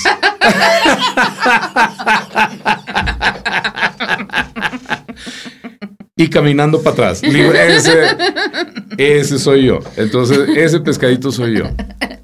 Panzón, pelón y sin hachas. Y entonces me dicen, ¿en serio? Sí, en serio. Y le agregó los otros pescaditos para hacerlo ya, pues con la capacidad que tienen ellos de la cuestión de la imagen, ¿no? Sí, claro. Este, pero él se aventó el diseño del libro, Nacho Valdés. Y este, por eso me gustó esa imagen del pescadito. Que según mi imaginación camina para atrás, no sé, será porque pues como leemos música para acá y el pescadito va para allá, pues ah, dije, bueno, pues como la discapacidad va, en contra, ¿no? Entonces, por eso me gustó que estuviera, porque me dijo, bueno, no, así, así como está. Yo creo que nunca encontró a alguien así con un cliente más, más contentadizo que yo. Así, no, está bonito, hasta la imagen esa que le pusiste ahí. Entonces, y él me tomó la foto esta foto, aquí me estaba apenas dejando el pelo, pero yo andaba rapado. sí, sí, andaba rapado un buen tiempo. Ajá. Y esperemos que próximamente también lo esté. No, qué necesidad. Aproveche que tiene cabello. Ahí viene el calor, ya me pegó mucho el calor a mí hoy. Entonces fue este, con este empecé. Y luego fue Luego este, trabajé con el de Jonás, este, compositor y músico cepedense, lo trabajamos a la limón con el maestro Raúl Lleverino, este, que él es el albacea de, del material de, Jonás Lleverino. Este, y, él, pues bueno, escribió, básicamente escribió todo. Yo escribí nada más un capítulo que es mi relación con Jonás Lleverino desde el punto de vista de cómo conozco a una persona y cómo, cómo puedo generar yo una imagen de una persona trabajando con sus manuscritos y sus manuscritos musicales. Entonces, este, son reflexiones en relación a eso, qué es lo que me dice el punto, la, la, escritura de Jonás, cómo lo reconozco, porque le, le, digo que hay falsos Jonases, los copistas, Juan Esquivel, que escribía más bonito que, que, que Jonás, este, o sea, tenía un punto más bonito, más claro, este, la, no es lo mismo la copia que vas a entregar a, este, a la dama fulana de tal, esposa de don Perengano de tal, muy propio de la época, componerle una obra a, un, a un, funcionario público o a la esposa de un funcionario público este, y que le echaban así, como que todos los garigoles porfirianos. Como si la mujer le entendiera. Exactamente. a, la, a la partitura de Atril, donde eh, hay una que como me da risa, este, que tiene una anotación ahí, tóquenla bien, regreso a las cuatro. o sea, y, así anotada de al vuelo, al vuelo, así de, mira esto, entonces hazlo así, así, así. En, la época que me, tocó a mí empezar a trabajar acá con, en, Saltillo, y, antes, obviamente, pues todavía no existían las computadoras donde podías escribir notación musical. Entonces nosotros hacíamos todas las partituras a mano, los scores, los partichelas, todos los escribíamos a mano. Entonces sí me tocó este, trabajar mucho eso de la escritura a mano, entender cómo se refleja la prisa, cómo se refleja el gusto en la escritura musical, en el punto que le decimos a, la, escritura musical, el punto del músico, El hambre. el hambre. Tenía hambre, ¿no? Entonces, donde se ve si le gustaba, no le gustaba, este, si tenía que terminar la prisa, si la pensó, o si tiene muchos borrones, si tiene correcciones, si las correcciones son de carácter armónico, melódico, eh, de fraseo. Entonces, cuando ves todo eso, ya empiezas a entender un poquito el carácter de la persona. Entonces les decía yo a, los, a, la, familia de Iberino, le digo, es que hay con todo respeto, pero yo sí me peleé, güey. Jonás, demonios, ¿qué estás haciendo aquí? Por Dios, o sea, o sea, no sé, o sea, ahí, este, claro que ya después de, esos pleitos ya sí es el maestro Jonás, ¿verdad? Ya, pero, sí. pero sí logramos una cierta amistad. Jonás Lloverino murió, murió casi 10 años antes de que yo naciera, entonces, este, no hay, no hay ningún punto histórico de conexión. Este, entonces, sí, ese libro se trata mi participación sobre eso y la presentación de las partituras que yo considero que son representativas e importantes. Dentro de ellas, la transcripción orquestal de la Rapsodia Coahuilteca, ejemplos de sus manuscritos este, y algunas transcripciones de canciones específicas como la Serenata este, Provinciana. Mi tierra fue allá en el norte, este, trabajos este, que tienen que ver con, que se han adaptado a la, a la al folclore educativo musical como la viborita, este, el tecolotito, y que han, la maestra, por ejemplo, eh, la maestra Nina Villalba hizo algunas, algunas transcripciones también de eso. Entonces, de eso se trata mi participación, todo lo demás lo escribió este, el maestro Raúl. ¿Y después vino? Después vino. No, lo, no lo voy a dejar que guarde después, ¿qué, ¿qué, vino Más café. Pues yo, la mera verdad, sí, ahí sí. Después vino, si mal no recuerdo, este, mi participación de, en el libro de En el nombre de ese laurel, de la, de la Secretaría de Cultura, que es la recopilación de, el, de la obra de Manuel Acuña. Ya. Este, sí, sí. Resulta ser que un día este, llegan, tocan en la casa, me toca abrir a mí, este, y me dicen, oiga, usted es músico, ¿verdad? Una persona que no conozco. Me ha oído. Este, digo, ¿alguna queja o algo así? o sea, una misa o qué. Depende. Dice, oiga, fíjese que falleció mi abuelita y tenía un montón de partituras y las vamos a tirar. ¿Le interesan? Y yo así, pues como de a cuánto estamos hablando. Dice, no, hombre, se las regalamos y bajaron tres cajas de partituras viejas. Y casi veía yo así las partituras entrar y, casi veía a Lulú, mi esposa, sacándome de la casa con todo y cajas, ¿no? Este, y entonces, este, pues yo tenía una que otra partitura, este, con algún apego emocional que, que le tenía en particular. Y entonces empiezo con este archivo a, catalogarlo, a ver, y encuentro que es un archivo bien interesante. No es un, un, archivo de Saltillo, es un archivo de Santa Catarina, Nuevo León, pero con muchas raíces este, aquí en Saltillo, porque eh, era una maestra de piano que se llamaba Rosa de la Peña, este, y son sus partituras. Yo me imagino que de la peña, de, los de, la, peña de por acá, porque este, si hay partituras dedicadas a ella de gente de aquí de Saltillo, hay partituras selladas que las compraron aquí en Saltillo, obviamente hay otras de Monterrey, hay algunas de Torreón, cosas por el estilo.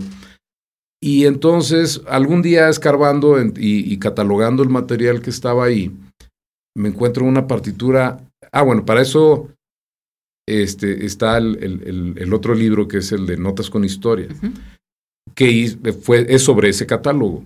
Entonces, esa partitura no fue seleccionada para ese libro, no aparece en el libro porque no tiene nada interesante que mostrar en términos de imagen.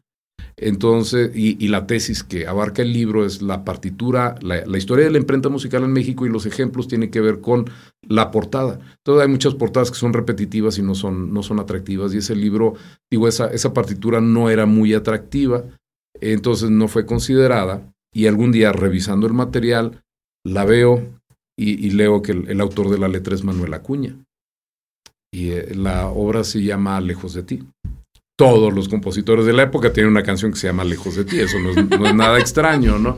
Lejos de ti de Ponce de León, de Ponce de León, de este, Manuel ¿cómo se llama? Manuel M. Ponce, que te digo, le cambio los nombres a medio mundo, ¿no? Cristóbal Cortés, que descubrió América.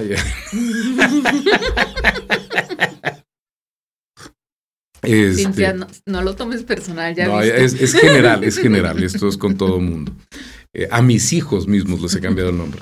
Este, entonces me entra la curiosidad de, bueno, y esta obra eh, es de Manuel Acuña, entonces dije, bueno, ¿quién, quién va a saber? Pues me arrimó a la Secretaría de Cultura, al, Departamento de, Literatura, estaba Miguel Gaona. y estaba la maestra Odila.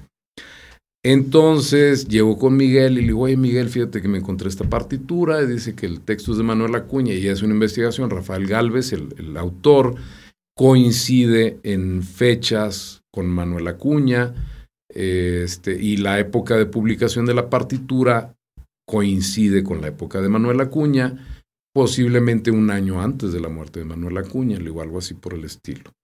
Este, digo, entonces, ¿hay algún lugar donde pueda investigar el catálogo de obras de Manuel Acuña? Y me dice Miguel, dice, bueno, curiosamente, estamos preparando la publicación de la obra completa de Manuel Acuña. Dice, entonces tenemos todo el catálogo de Manuel Acuña aquí. Le digo, bueno, pues mira, es esta obra, así, así casualmente, de las cosas, de las cosas que son así. Pues resulta que no está catalogada la obra. Este, y, y esto fue como seis, ocho meses antes de que publicaran el libro. Este, iba a ser el aniversario, el lanzamiento de la convocatoria esta que, hacen del concurso Manuel Acuña y todo ese show de, de, esa época. Y entonces este, me dice, pues escribe algo. Este, para. Que no escribo, caramba. Este, es que yo no soy escritor, pero bueno. Total que este, pues eh, hice evidentemente la transcripción de la obra este, para, para no estar manoseando el manuscrito, porque encima, digo, no es un manuscrito, es una impresión, pero encima es la única copia conocida que hay. No hay, o sea, no se sabe que haya otra, otra copia de esa partitura. Entonces, bueno, se escaneó este, para no tener que manipularla y se transcribió a, a formato digital, ya este, con programa de notación musical eh, la estrenaron en aquel entonces Alejandro Reyes Valdés y Alejandra López en la presentación del, concurso de Manuel Acuña. Este, y se presentó en el libro. Más adelante me tocó que este, la tocó, hice una transcripción orquestal para, de la obra y la cantó, creo que fue Alejandra López, la dirigió la Beba Rodríguez con la camerata de Coahuila. Este, y, pues bueno, esa es la historia de, de, Lejos de ti, de Manuela. Mi, vinculación con Manuela Acuña. Son tristes, ¿qué? Lánguidas las horas mías cuando me encuentro lejos de ti y cosas por el oh. estilo. Está bonita la, la, obra, muy, muy de Manuela Acuña. Muy, bueno, es que yo recuerdo en alguna ocasión que usted me habla y dice, oye, tú eres de Guasave. Yo, sí, sí. sí, sí, sí, Es que quiero una obra de Miguel C. Castro. Yo, sí, en la calle de la tortillería de mi casa, no sé qué pasa, a donde me mandaban a mí a las tortillas, güey. ¿Vale un kilo de tortillas en lugar de la partitura? Y ay, carambas, ¿a quién se la voy a pedir? ¿De dónde la voy a sacar? Ya después piensas, ¿no? Pero en esa época bueno, todavía mi tío, hermano menor de mi madre, vive a dos cuadras de la casa del señor, de la familia de don Miguel C. Castro. Este, y, mi tío en algún momento escribió para un periódico y la gente lo conoce, lo ubica. Y, le digo, tío, tengo un trabajo para ti. Eh, y mi prima, tu hija, en ese tiempo estaba como coordinadora de difusión cultural de, de los COBAES, allá son colegio de bachilleres del estado de Sinaloa, que vienen más o menos a hacer lo que quiso los CECITEX. Ajá, sí. Están alrededor de todo el estado. Y ella era coordinadora de la región ahí de, de dos municipios y entonces también la ubicaba mucha gente. Y fueron ellos quienes consiguieron las partituras para que usted pudiera tocarla. Y esa partitura, para un cuarteto, ¿no? Ese, esa partitura se transcribió a cuarteto, no me acuerdo qué tipo de cuarteto, hay cuarteto de, de metales para que la tocaran en un concierto en la Olinio Lisle en México. A ver. y creo que fue un concierto de titulación. Ah, ok.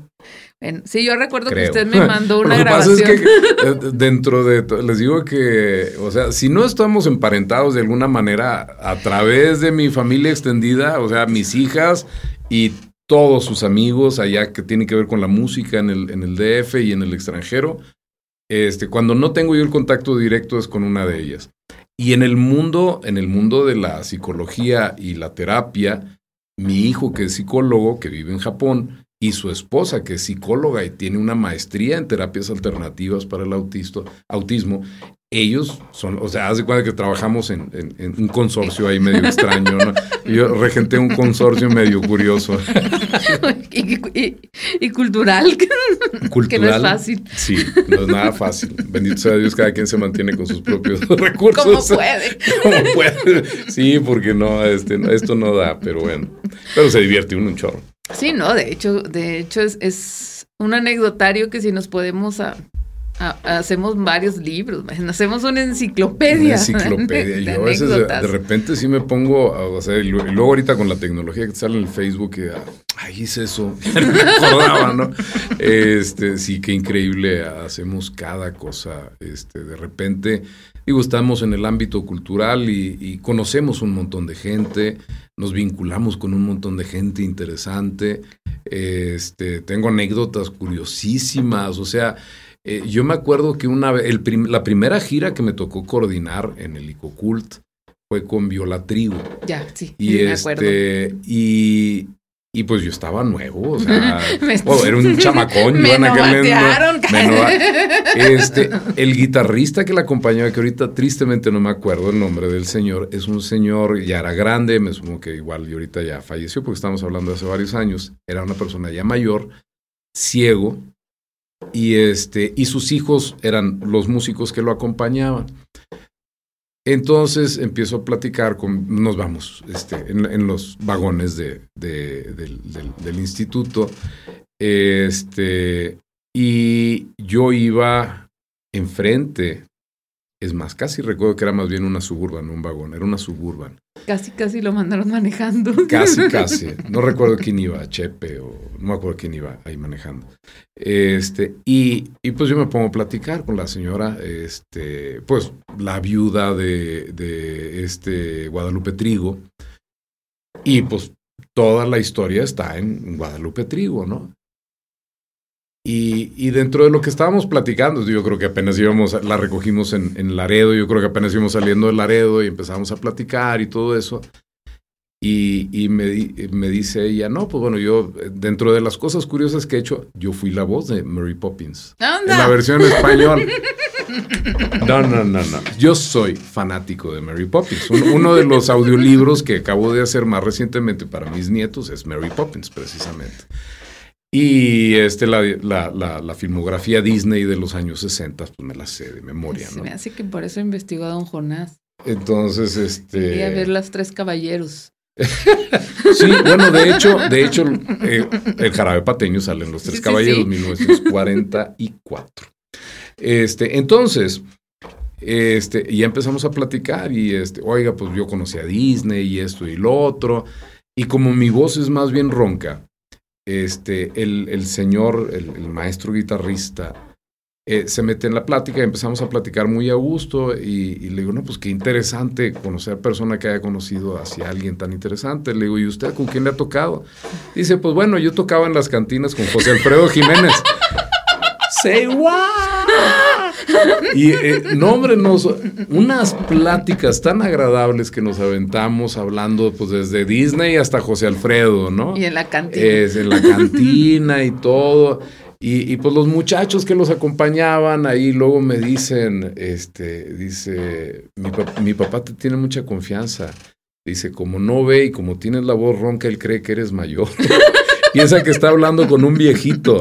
Dice, como sabes muchas cosas así de los años 60 y todo eso, dice, él piensa que eres, más o menos de su edad. Y le digo, pues ni le, digan que, ni, le digan que, estoy más joven porque luego capaz de que se va a romper la comunicación. Entonces, eh, digo, eh, y conocer a, una, a personas de ese tipo, platicar sobre, sobre su vida diaria, no, no el glamour, o sea, sino platicar su experiencia porque, pues me decía este señor, dice, yo perdí la vista siendo niño, dice, como los cinco años, él vivía aquí en Tlacualeche, Zacatecas. Este, dice, un cohete me explotó y perdí la vista totalmente.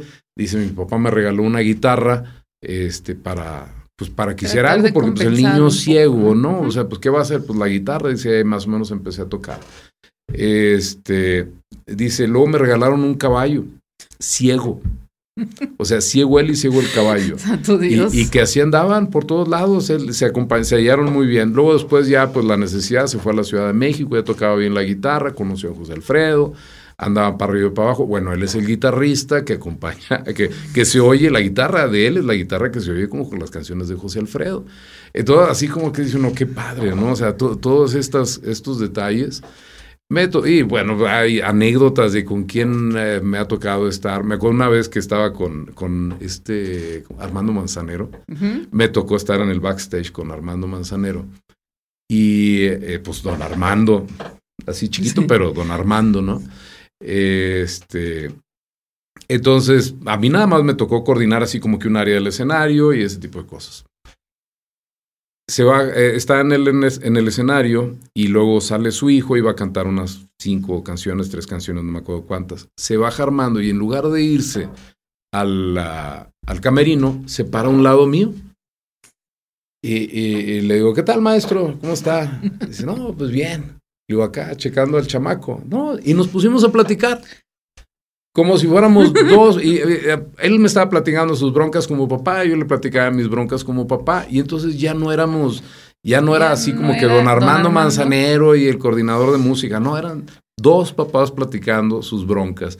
Y durante tres, cuatro canciones del hijo estuvimos platicando como si fuéramos amigos de toda la vida se subió al escenario, por cierto que el, piano que tocó es el piano que tenemos en el Centro de Estudios Musicales, ahí lo tenemos de recuerdo, don Armando tocó aquí.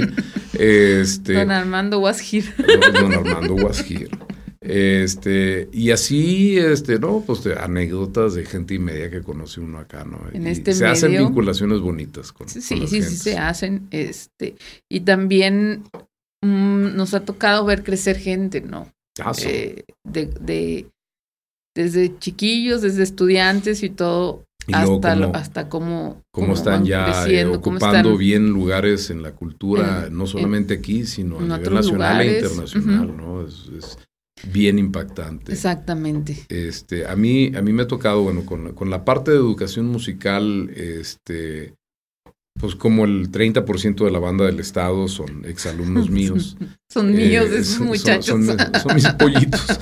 Este, no, pollitos, ya están acá, guajolototes, acá bien grandotes. Este, muchos, pues, bueno, son exalumnos, gente que ha estado en la escuela de música, exalumnos. Eh, Martín Delgado, el director de la, de la Saltillo Big Band, mm, es exalumno mío. Este, entonces, este, pues es bien bonito ver que, que están ahí, ¿no? En, en, esos ámbitos, que están luchando, que están proponiendo, que a final de cuentas yo creo que es, es un poquito lo que tenemos que hacer todos en esta, en eh, esta área, ¿no? Y sí, y en la parte que nos toca, ¿no? Porque, porque es lo que nos tocó hacer. Así es. Entonces, eh, lo, lo, dice el programa de televisión, aquí nos tocó aquí vivir. Nos tocó vivir. y, y yo creo que lo, lo más digno que podemos hacer es hacerlo bien, ¿no? Y que, y que, obtener estos resultados. Yo creo que tienes toda la razón del mundo con eso. O sea, este hay, hay incursiones que hace uno en otras áreas, ¿no? Digo, a mí me, gracias a Dios me han invitado a escribir y, he escrito, y bueno, no soy el gran escritor, pero ahí está la constancia de que, de que hay algo que decir, ¿no? De que podemos voltear a, a, temas que a lo mejor no están tratados desde una perspectiva en particular. No que sea la mejor perspectiva, que sea la mejor, pero sí hay una perspectiva, ¿no? Eh, me ha tocado incursionar en el teatro. Sí, sí. Nunca pudiera ver los perros contradictorios esperando que los vuelvan a poner. Sí, sigue siendo contradictorios esos perros. Bueno, hace, hace, una semana más o menos fuimos mi marido y yo a la, a la cafetería ahí del de la Besana. Ajá. nos invitó Ramiro, que la acaba de inaugurar. Y mi marido ya tiene mucho, usted lo sabe, que se salió de este ámbito Ajá. Eh, y se fue al mundo industrial. Entonces. ¿A, qué se deberá? no sé. Este, Oye, yo no sé cómo lo van a hacer ahí con los picos de mi risa, porque yo me río muy fuerte. Este. Y le dije, oye, nos está invitando Ramiro acá, vamos, anda, es buen amigo y todo. Y dice, sí, claro, eh, ahí nos vemos, porque pues él trabaja al sur, nosotros vivimos al oriente. Y no conocía a la Besana. Ajá. Yo tampoco. Pero yo sí soy sinvergüenza. él es hombre ocupado. este. Había visto, o sea, sí vine a esta casa hace mucho, estaba en muy mal estado, ahorita está súper bien, mira, la tienen muy arreglada, esto y lo otro. Y entonces entramos a, un espacio donde están todos los pósters. Dice, ese es el profe Lalo. Le digo, mi camisa roja del McDonald's, ¿no? Pelón, barbón, acá, bien, bien malote. Malote que me tocó. No, ese fue un aprendizaje tremendo. La, la, yo, yo le decía a Mabel, o sea, yo. Yo, seguro. Y, me decía, no, es que el personaje eres tú. Y, este, y pues bueno, gracias a la asesoría de Mabel, de Toño, de Rafa, de todos los que estaban ahí, de, Claudio Gutiérrez. O sea, este, pues, yo, yo les digo que mi, mi, perspectiva como no teatrero es que es un papel secundario y ellos me dicen es que no hay papeles secundarios. O sea, todos suman a la trama. Bueno, yo, me refería en términos de que gracias a Dios no, tengo mis grandes monólogos, no tengo que estar todo el tiempo en el escenario, pero sí aprendí muchas cosas. El otro día comentaba con Rafa una anécdota porque el, montaje, tenemos una escena de pelea, Rafa Hernández, Hernández, ¿verdad? el nombre.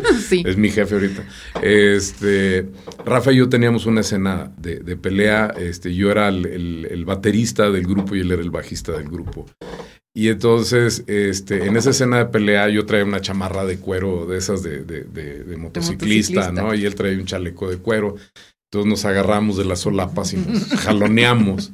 En una de esas lo jaloneo Malio y se resbala y se cae. Entonces, este, pues yo me detengo, o sea, pero no, era cuando estábamos montando, todavía no estábamos en escena.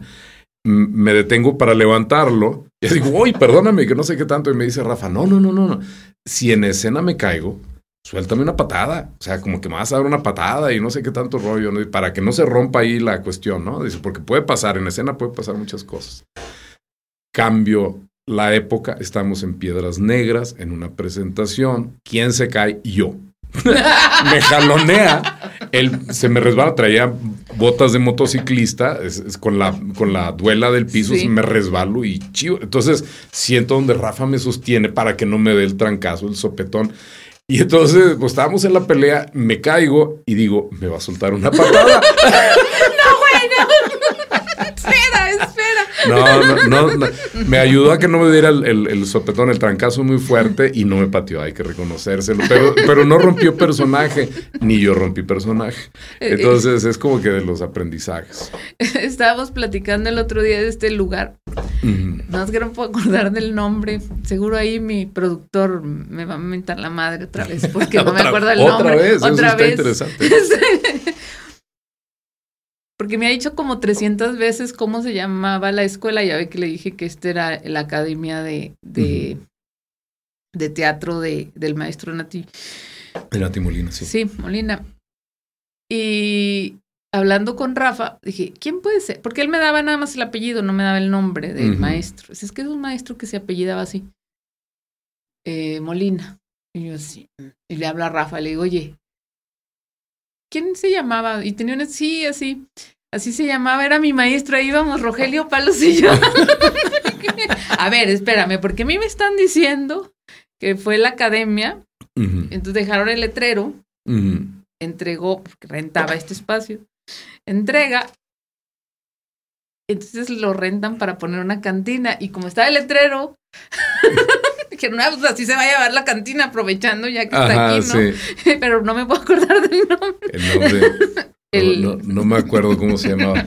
Pero fíjate que es bien curioso porque cuando me hablaste para este pod, este, precisamente yo en la casa de al lado estaban las hermanas Clarisa y aquí era la cantina. Ya, bueno. Sí, entonces, este, Antes de ser cantina era. Eh, sí, era a mí se me, hacía, se me hacía bien extraño, ¿no? Que estaban las hermanas Clarisas y la cantina. Y luego, dijimos, esas cosas, ¿no? Que se dan este, En este saltillo, sobre todo. en este saltillo. Pues sí, ya, para empezar aquí la. Plaza San Francisco, ¿no? Bien interesante, la, la iglesia católica y la bautista. Sí. Compartiendo sí, pared. Compartiendo pared. Eso, eso es así como, a mí fue de las primeras cosas que llegué, dije, mira, esto habla de una cultura diferente a lo que yo estoy acostumbrado. civilizados. Sí, o sea, ¿por qué tienes que estar peleados, no? O sea, uno al lado del otro compartiendo plaza. Qué, bonito, ¿no? Sí, claro. Sí, no, ya estaba yo. Y luego las oficinas de oh, gobierno. Oficinas de gobierno enfrente. Bueno, vaya a ser es un un poquito más sí. tradicional ahí, las, las oficinas de, de No, gobierno. pero de- normalmente están frente a la iglesia. Estos estaban a, a un lado, así, ¿no? Casi, casi haciendo el coro. Así es. Sí, este, no, o sea, Saltillo es bien bonito, tiene muchas cosas bien interesantes en lo arquitectónico, en sus costumbres, usos y costumbres, en la vialidad, el, este, con eso de las calles que se terminan, las calles chuecas, de, de repente Todas bajan. todas bajan o todas suben. Si estás, a- si estás arriba, todas bajan. Y si estás eh, no, al revés. Si estás arriba, todas suben. Y si Sí. estás abajo, todas bajan. Entonces, sí, es, es bien curioso Saltillo en muchos aspectos. Yo me acuerdo cuando llegué hace 30 años a Saltillo, este, el maestro Sergio Núñez era el que me, me ayudaba así como que, no, dale por aquí, dale por allá, y para ir a, a visitar a las escuelas y hacer las invitaciones. Y entonces, pues yo me perdía, no, no entendía. Y luego, ¿por cuál vamos? Por la de Corona. Ah, bueno. Otras cuatro o cinco vueltas. ¿Y ahora por cuál vamos? Por la de Corona. ¿Y ahora por, por la de Corona? Pues, y yo en mi mente, así como que la calle Corona va por todo Saltillo haciendo S, así o algo. No entendía. A mí me vio con taxista porque me perdí. Me aventaron aquí en la catedral. Ajá. Dices, eh, al rato paso por ti a la catedral, ¿no? Así, casi, casi en dos horas, tres horas paso. Ve y paséate. Hay mucho que ver. Y entonces yo todavía no estaba muy familiarizada con el tema de la torre. Ajá. Y empecé a caminar y caminé y caminé y caminé y fui a dar y dije, ¡ay, hasta la torre! Y fui al santuario. Nada que ver la torre, el santuario, pero pues Sí, yo veía la Una torre, una torre, dijiste dije, para allá. "Ya, ya". No, y, y terminé, ahí sí que en la torre. terminé viendo las tumbas del panteón Ajá. En la parte donde no había barda y luego de repente volteo y digo, esta calle está como muy sola. ¿Por qué? Porque hay tumbas aquí. ¿Por, por qué, por qué- por qué hay un niño escondido atrás de esa lápida, no? Y ahí dije, no, yo creo que me equivoqué, ya regresé, me subí casi casi al campanario del santuario a ver para dónde. Ay, dije, creo que era de la otra Allá- torre de allá allá. hay otra torre. Y ahí vengo, y en una anécdota, en una plática con un taxista, le platico esa anécdota. Es muy fácil, me dice, mire, aquí se orienta por el Cerro del Pueblo. Poniente Cerro del Pueblo. Así. Y con eso Pero ya creció tanto que en una de esas estás atrás del cerro del pueblo. ya no sabes. Yo, yo ahorita vengo de la Academia de Policía, estoy atrás del cerro del pueblo. Entonces, Sí. este, entonces así como que dice uno, ay, qué bárbaro. Este, ah, es que ha crecido también Saltillo, horrores. Es, es, este, el, el lugar al que yo llegué hace 30 años, al No, es- Saltillo, que soy- es otro totalmente diferente. No, de hecho, yo llegué hace 16, 16, 17. Este, y, y hasta el clima, caramba. Hasta el clima cambió, que sí. en la mañana decía, yo me vine aquí porque dijeron que era el clima ideal. Yo no lo Así estoy es. viendo muy ideal. No, es que- Vi el de mi pueblo y dije, no, ya me Ah, voy pues sí para vi la tu casa". publicación Digo, que, que pues, estaba más, más, más agradable el clima en Guasave, ¿verdad? Dije, no, qué cosas. Sí, y, y, oye, siempre hablando de Guasave, siempre platicas del aguachile. Yo siempre tengo ganas de ir allá a comer A un- a comerse un aguachile, Un aguachile. cuando quiera, pero mientras lo puede invitar aquí. Tenemos, Ah. a- a- tenemos gastronomía del Ah, pueblo. Ahí es sucursal aquí, Sí. sucursal Saltillo. Casualmente, Rafa Hernández me Ajá. dijo, oye, hay un señor que tiene una carreta ahí en, creo que en la ampliación Morelos, no sé, este, que se llama El Plebe. Ay, ya le estoy haciendo anuncio. Ajá. Este, y es de wasabi. Y le ¿estás seguro que es de wasabi? Dije, sí. Entonces le digo, a ver, dile, y, y le doy una frase que se usa para en doble sentido. Ajá. Entonces, Código WhatsApp. Código wasabi, sí. Le dice, oye, me preguntan, me dicen que si eres de wasabi, te pregunte qué significa esto. Ajá. Entonces el, el chavo se ríe y le dice, ¿quién te está diciendo eso? Pásamelo porque No yo conozco, yo conozco uno de WhatsApp aquí. No te puedo decir, no Ah, te que puedo decir qué significa, le dijo, pero, pero te están, este, Te están albureando. te están albureando. y, y ya Rafa me dijo, ¿sabes qué? Se cambiaron, están en tal lugar eh. Y ya hemos ido a comer. Y hace, hace tiempo le debía yo a Arturo, hace tiempo como unos dos años, le debía unas, unas tostadas de, de, de ceviche, Ajá.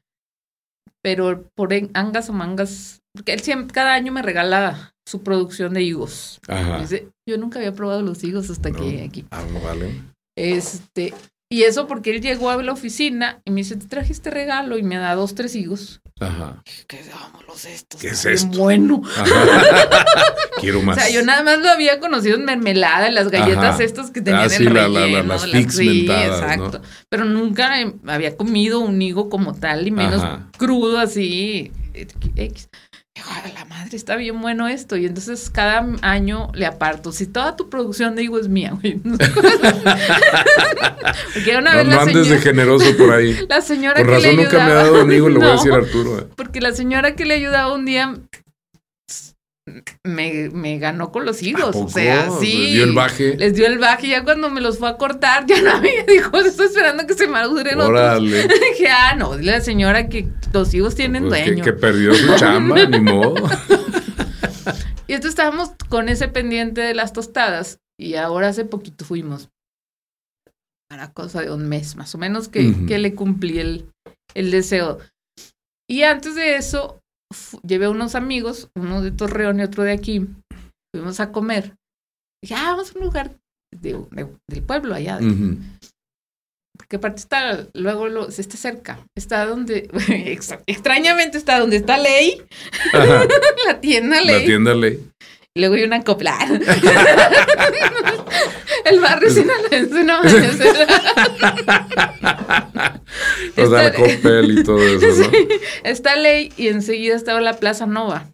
Ajá, Entonces está en el extremo oriente, en el segundo. el ajá. segundo Y entonces señal de que le está yendo bien al señor, ¿no? Sí, el- es la familia completa. Ajá.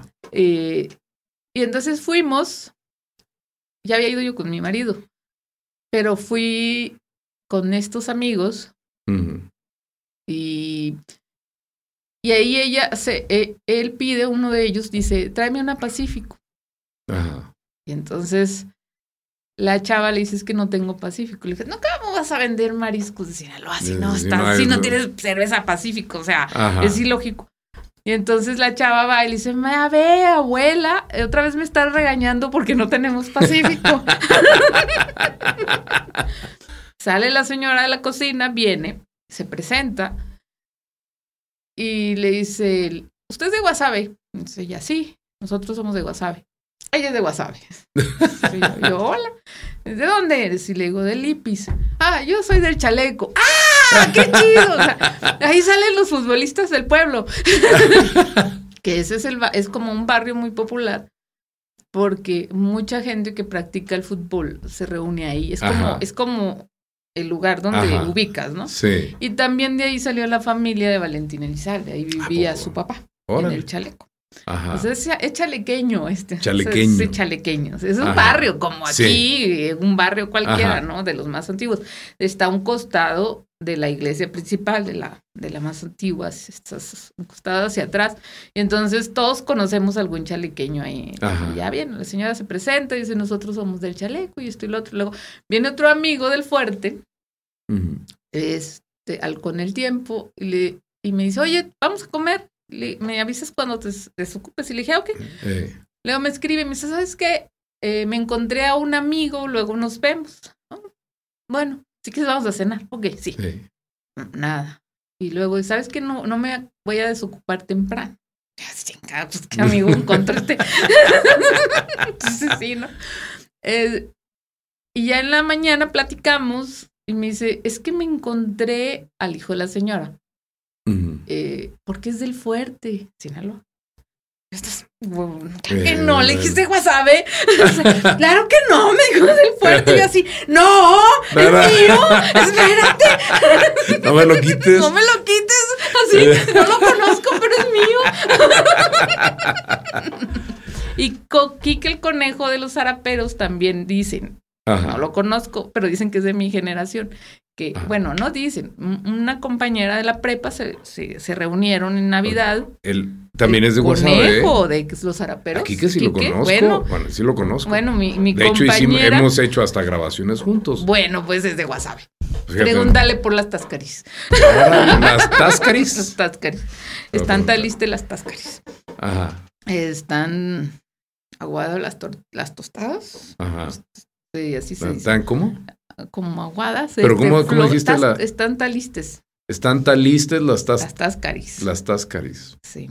Están talistes las táscaris. Sí. Este, y un día. Me dio por vender productos de allá, entonces ya los pedía, me los mandaban por paquetería y los anunciaba. Toma que también encuentro a otra persona que vive en la República, que también Ajá. es de mi generación, que también estuvo en la secundaria al mismo tiempo que yo, no lo conocía, Ajá. pero también es de WhatsApp. También es de WhatsApp. yo sé. Fíjate, ¿no? Dice, ¿Dónde consigo carne así, así, así? Fíjate, yo, yo conozco un músico, un cornista de Guasave. ¿Así? Sí, este, él, él eh, sí es más de la generación de mis hijas, este, pero también es de, es de Guasave. Bueno, Le voy a, le voy a platicar, a, a juntar todos los guasaveños. que venga, guasavenses. Guasavenses. Órale. ¿Cómo vas a verlo? ¿Cómo vas a verlo?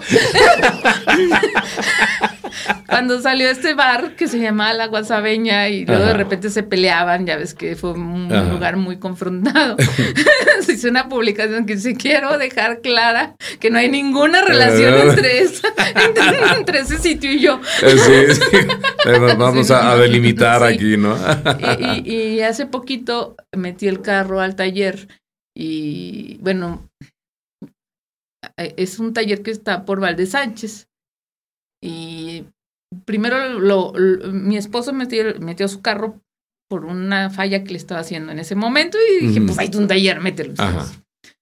Y lo trataron muy bien y lo repararon y le dieron un número para que hablara y le, y le dijeran cuando estaba listo. Entonces yo empecé a escribirle al señor y le dije, "Ah, sí, comí en compis. Ajá. Este, oye, Anaelia, eh, ah, oiga, le digo, necesito hacerle la afinación al carro.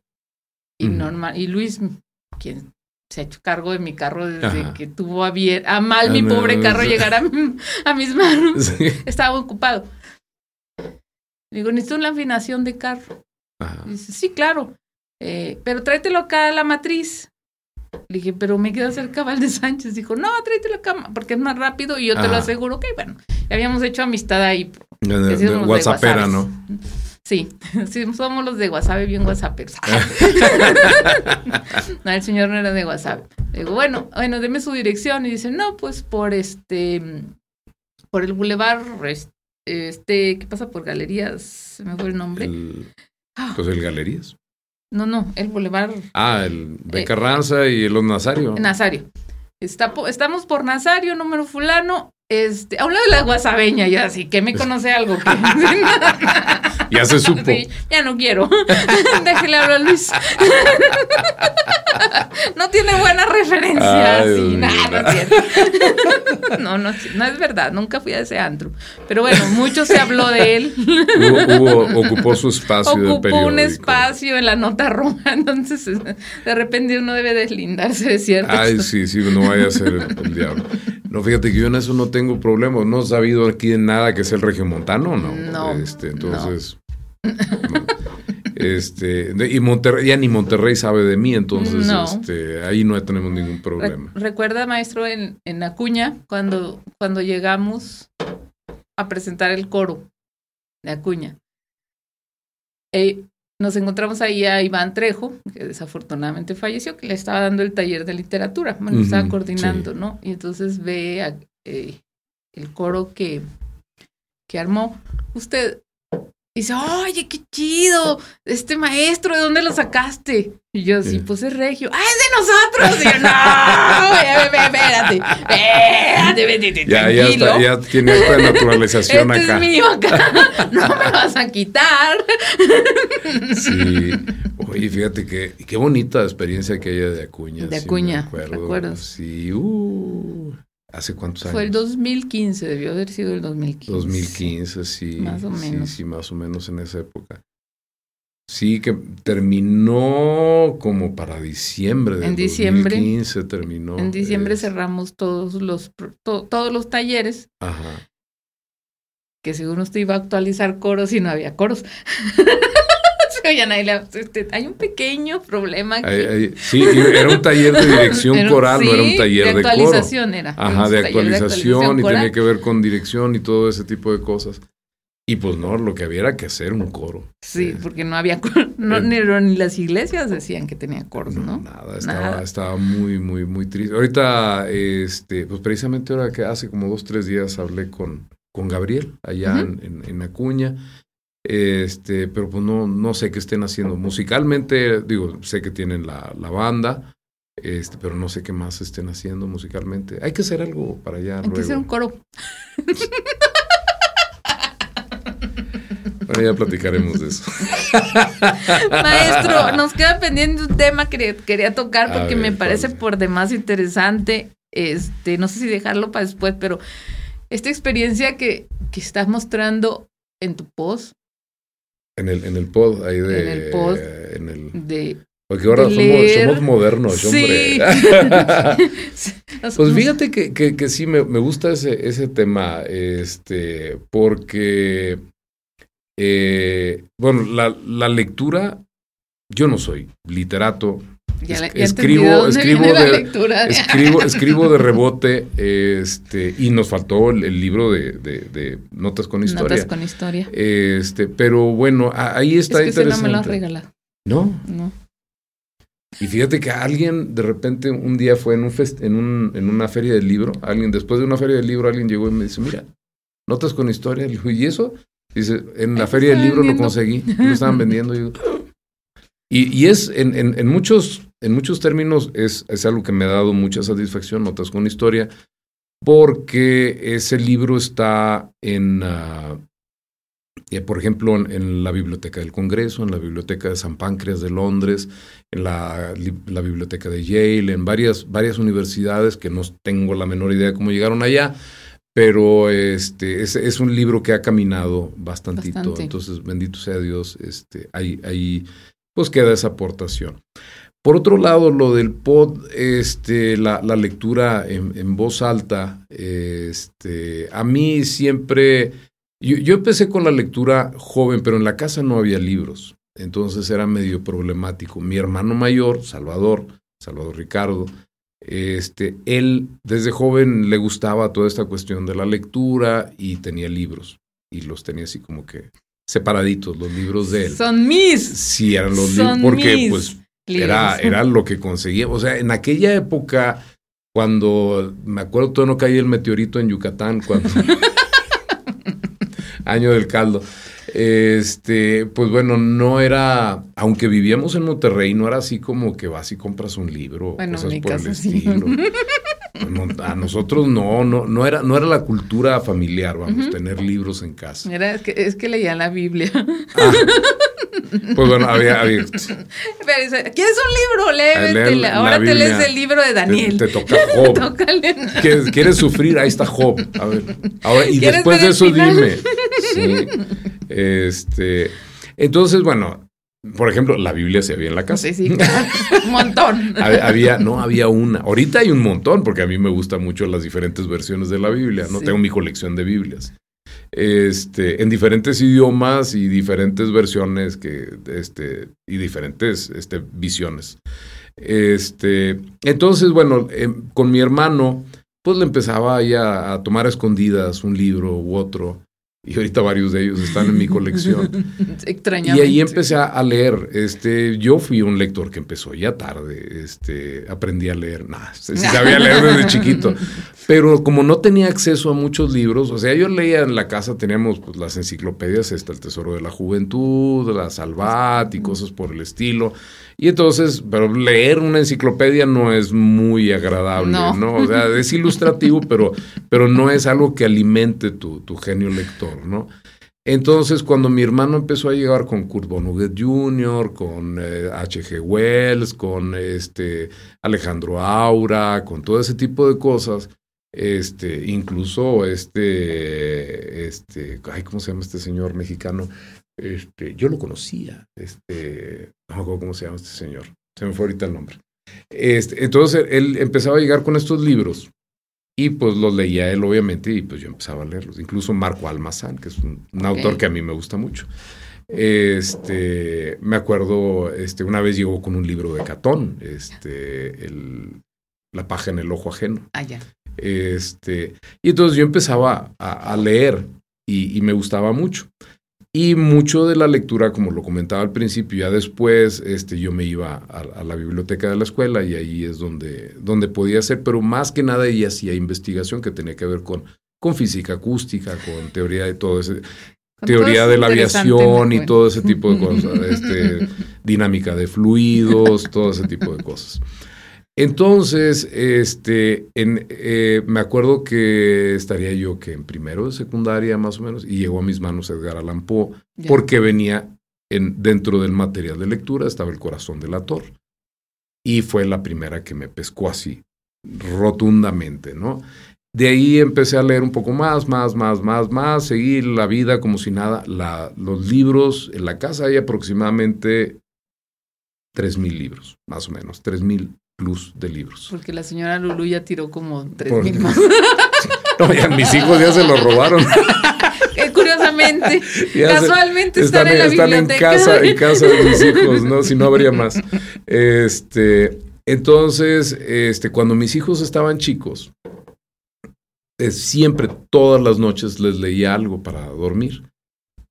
De todo. O sea, me acuerdo que les leía, este, estaba Sofía, mi hija chiquita, este, y les leía, por ejemplo, cuando tocaba pasajes de la Biblia, les leía pues, la Biblia, pues, lo, interesante que lo de Sansón, que lo de no sé qué. Y este, me acuerdo que una vez tenía ya como 3, 4 años y, dice algo, ¿quién sabe qué de los paralipómenos? Y órale con esta niña, ¿no? Este, les leía Marco Almazán, pues les leía, les leía un montón de cosas. Este, todo lo que se pudiera que estuviera más o menos dentro de la mentalidad de ellos, ¿no? Y era un hábito de leerles en voz alta todas las noches, todas las noches. Se viene la pandemia, este, y pues nos vemos encerrados y, pues bueno, ya para entonces, este, Mari, mi hija mayor, ya estaba casada, tenía a, la niña, eh, Andrea, y, entonces se me ocurrió, dentro de los procesos que estábamos haciendo, dije, bueno, los cuentos de Cricri los tenía que grabar para, para el trabajo. Sí. Y dije, bueno, vamos a publicarlos aparte para que pues en un futuro mis nietos sepan quién era mi abuelito, qué le gustaba o cosas por el, cómo se oía la voz de mi abuelito, ¿no? Entonces, este, pues fue uno y otro y otro. Y ya después, primero se grabaron, grabé como 20, 24 cuentos de Cricri, algo así por el estilo. Y luego dije, bueno, pues textos que sean significativos para mí por cualquier cosa. Hay, hay libros, por ejemplo, que sí he releído muchas veces porque me gustan mucho. El Quijote, Los Miserables, todo eso sí son... Sí, me encantan Los Miserables. Sí, no, sí, Este, no, y eso de que no, no llega así como que el final y Jan Valjean y todo, y no, no, no, no. De hecho, mira, tan, tan impactante es que este, mi hijo, cuando, cuando se casó, recogieron dos perritos de la calle, se llamaban Nina y Cosette. Las miserables Nina y Cosette. Ya se murió Cosette, se murió Cosette antes que Nina. Entonces, este, eh, pues bueno, eh, cuando empezó la pandemia dije eso, bueno, pues qué, recuerdo, ¿Qué, qué, libro tengo ganas de releer. Bueno, hay un libro que se llama este, la historia de las catedrales, este, que me lo regalaron para un cumpleaños, precisamente Gerard López me lo regaló para un cumpleaños, y que habla de arquitectura gótica, que es un periodo histórico que a mí me gusta mucho y que la arquitectura también es un tema que, me gusta, del cual no soy doctor, como, como Arturo, pero sí me gusta, ¿verdad? Él, además es maestro. De sí, entonces yo por eso nunca hablo de arquitectura en frente de Arturo, porque va a decir, uh, este, pero curiosamente Arturo siempre me ha dicho, cuando sale un tema de arquitectura en uno de tus audios, este, yo se lo paso a mis alumnos. hasta eso, hasta eso se porta muy bien Arturo. Entonces, pues bueno. Pero es que eso hace siempre. Sí. El otro día me habla y me dice, oye, tu constructora es fulana, la constructora de tu casa es fulana. Le digo, sí, ok. Es que quieren contratar pasantes aquí de la facultad. Pero como, pero como yo recordé todo lo que te quejaste de las transminaciones de agua y ah. inundaciones, yo no quiero que me los echen a perder. Entonces quiero poner el mal ejemplo. ¿Me das permiso? Yo sí, güey. Ya. Métete allá, total, ¿qué le hacemos? Este, pues sí, es que, bueno, sí, es Arturo es Arturo. Arturo es Arturo, sí, sí. Y, y bueno, pues total, empecé con ese libro, este, y en un principio, pues los grababa y, pues los tenía ahí. Hace muchos años, el primer audiolibro que hice fue El Evangelio según San Mateo. Este, tenía yo como 35 años más o menos cuando lo grabé. Este, y lo grabé nada más por tenerlo ahí. Pues aparte, en esos años, pues no era así como que qué voy a hacer con él, no había nada. Cassette, ¿no? Eh, sí, eran, eran dos CDs, ah, eran dos CDs en aquel entonces. Y con ese, pues me estrené como así, como picándole y a ver la computadora y a ver qué show. Pero fue más que nada por, por hacerlo ahí. Este, entonces, dentro de lo que está ahora en el podcast, el Evangelio según San Mateo es una grabación de hace un montón de años, de 15, 20 años que grabé ese, ese audio, ¿no? Este, y pues le, le di una copia a mis, a mis hermanos y cosas por el estilo. Nada más. Buenísimo para quedarse dormido. este, como varios de mis libros. claro que no. Hasta, no, sí, yo, luego, luego. Es que con esa voz, ¿quién se queda dormido? Pues no sé. No, si hubiera sido franciscano, hubiera sido bueno. me imagino hablando no así como sacerdote, ¿no? Así hablaba mi tío, el sacerdote, mi tío Alfonso. Este, no, es que con él hay una de anécdotas tremendas, ¿no? Este, con mi tío Alfonso, porque pues, es el sacerdote con el que vivía, ¿no? Este, antes de casarme. Y, y entonces a, veces estábamos platicando así de sobremesa y, y, luego me decía, porque él hablaba así, porque tenía un problema pulmonar. Y me decía, Lalo, eres un cabrón.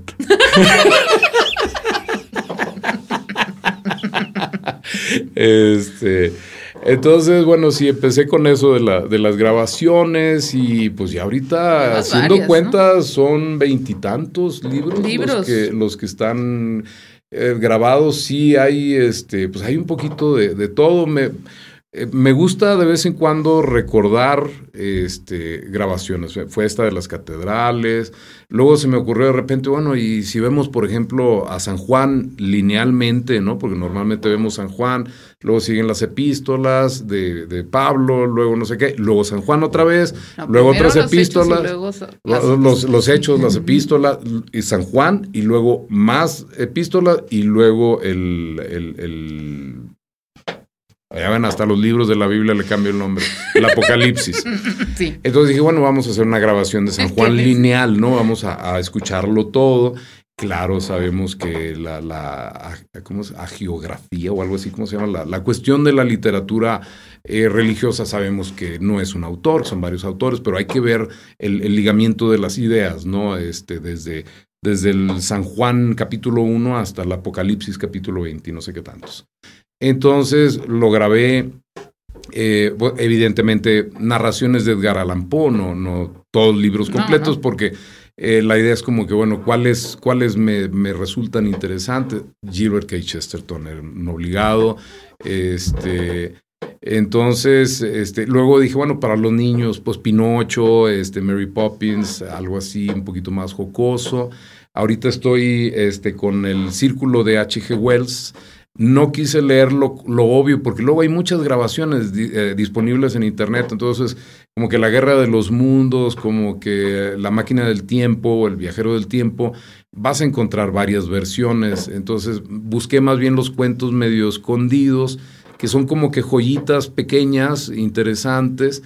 Una de ellas que, que es la, la, primera de ciencia ficción que, que me hizo que me pegara a la ciencia ficción, fue precisamente el nuevo acelerador, que es la que, la que voy a, poner ahora el viernes, porque el viernes es mi cumpleaños. ¡Ah! Entonces, regalo de cumpleaños de mí para mí, el nuevo acelerador de H.G. Wells. Este, lo, lo, voy a. a nadie le interesa, nomás a mí, pero bueno. para mí es significativo. Entonces, este. Pues de repente sí veo que hay, hay gente que le interesa. He estado viendo que el podcast se escucha en España, que se escucha en Centroamérica, en Estados Unidos, en Canadá, este, en varias partes de Europa, en Francia, en Inglaterra, en Japón, en Filipinas. Este, y digo, bueno, pues qué bueno que les gusten. No son opiniones, no es nada, simple y sencillamente son textos que en algún momento me tocan por una u otra razón. Eh, eh, está, y ahí está tan dispar que, que no, no tiene, digo, el, hecho de que, de que mi vida haya estado ligada, por ejemplo, mucho a la Iglesia Católica, al catolicismo, no tiene que ver con que vaya a pelearme yo con, con cuestiones que, o sea, la religión es lo de menos. Eh, están, por ejemplo, la poesía este, azteca, este, que es bien importante, todo lo que es la, la, poesía sacra azteca, la poesía histórica azteca, está el, el, Popol Vuh, por ejemplo, también. Este, próximamente, esas ya las tengo grabadas de hace rato y en YouTube ya están disponibles este, la historia de Nachicatas, que tiene que ver con, con el hinduismo y todo ese tipo de cosas. O sea, así como hay textos de religión cristiana, digamos, también hay textos que no tienen nada que ver con eso. Este, está, por ejemplo, Erasmo de Rotterdam, el elogio a la, estulticia. Este, segmentos extractados de Alicia en el País de las Maravillas. Entonces, bueno, son cuestiones que a mí en lo personal, este, pues de alguna manera a todos estos autores eh, crecí con ellos y me conecta con la época en que mis hijos eran, eran niños y, les leía y alguien me ponía atención. Todavía me hacían caso y esas cosas, ¿no? Entonces, este, ¿qué te diré? Yo lo hago por mí. Si a alguien más le gusta, qué bueno, me da mucho gusto porque sí me divierte hacerlo. Me quita el estrés eh, del trabajo porque son metas. Este, cuando estoy queriendo grabar un libro, es así como que, y, pongo las entregas programadas. Dentro de mi mente es el compromiso de que tengo que separarme del trabajo y tengo que ponerme a grabar. Y el proceso es, pues bueno, ojalá estuviera tan bonito así en mi casa, pero no. La realidad es que es un microfonito común y corriente conectado a la computadora con un Audacity y, este, y es grabar y, nada más leer. Y una de las cosas que a mí me gustan porque rescato mucho en, en eso es que es lectura a primera vista. O sea, no es nada de que voy a estudiar y me voy a meter en personajes. No, no soy actor. Entonces, así suena, así suenan en mi cabeza, ¿no? Entonces, este, me da risa porque, por ejemplo, en el cuento que publiqué ayer de H.G. Wells, que es el, el, taxidermista, el taxidermista está medio jaladillo, ¿no? Entonces habla así un poquito arrastrando las palabras. Pero haz que así suena en mi cabeza, yo nomás lo leo.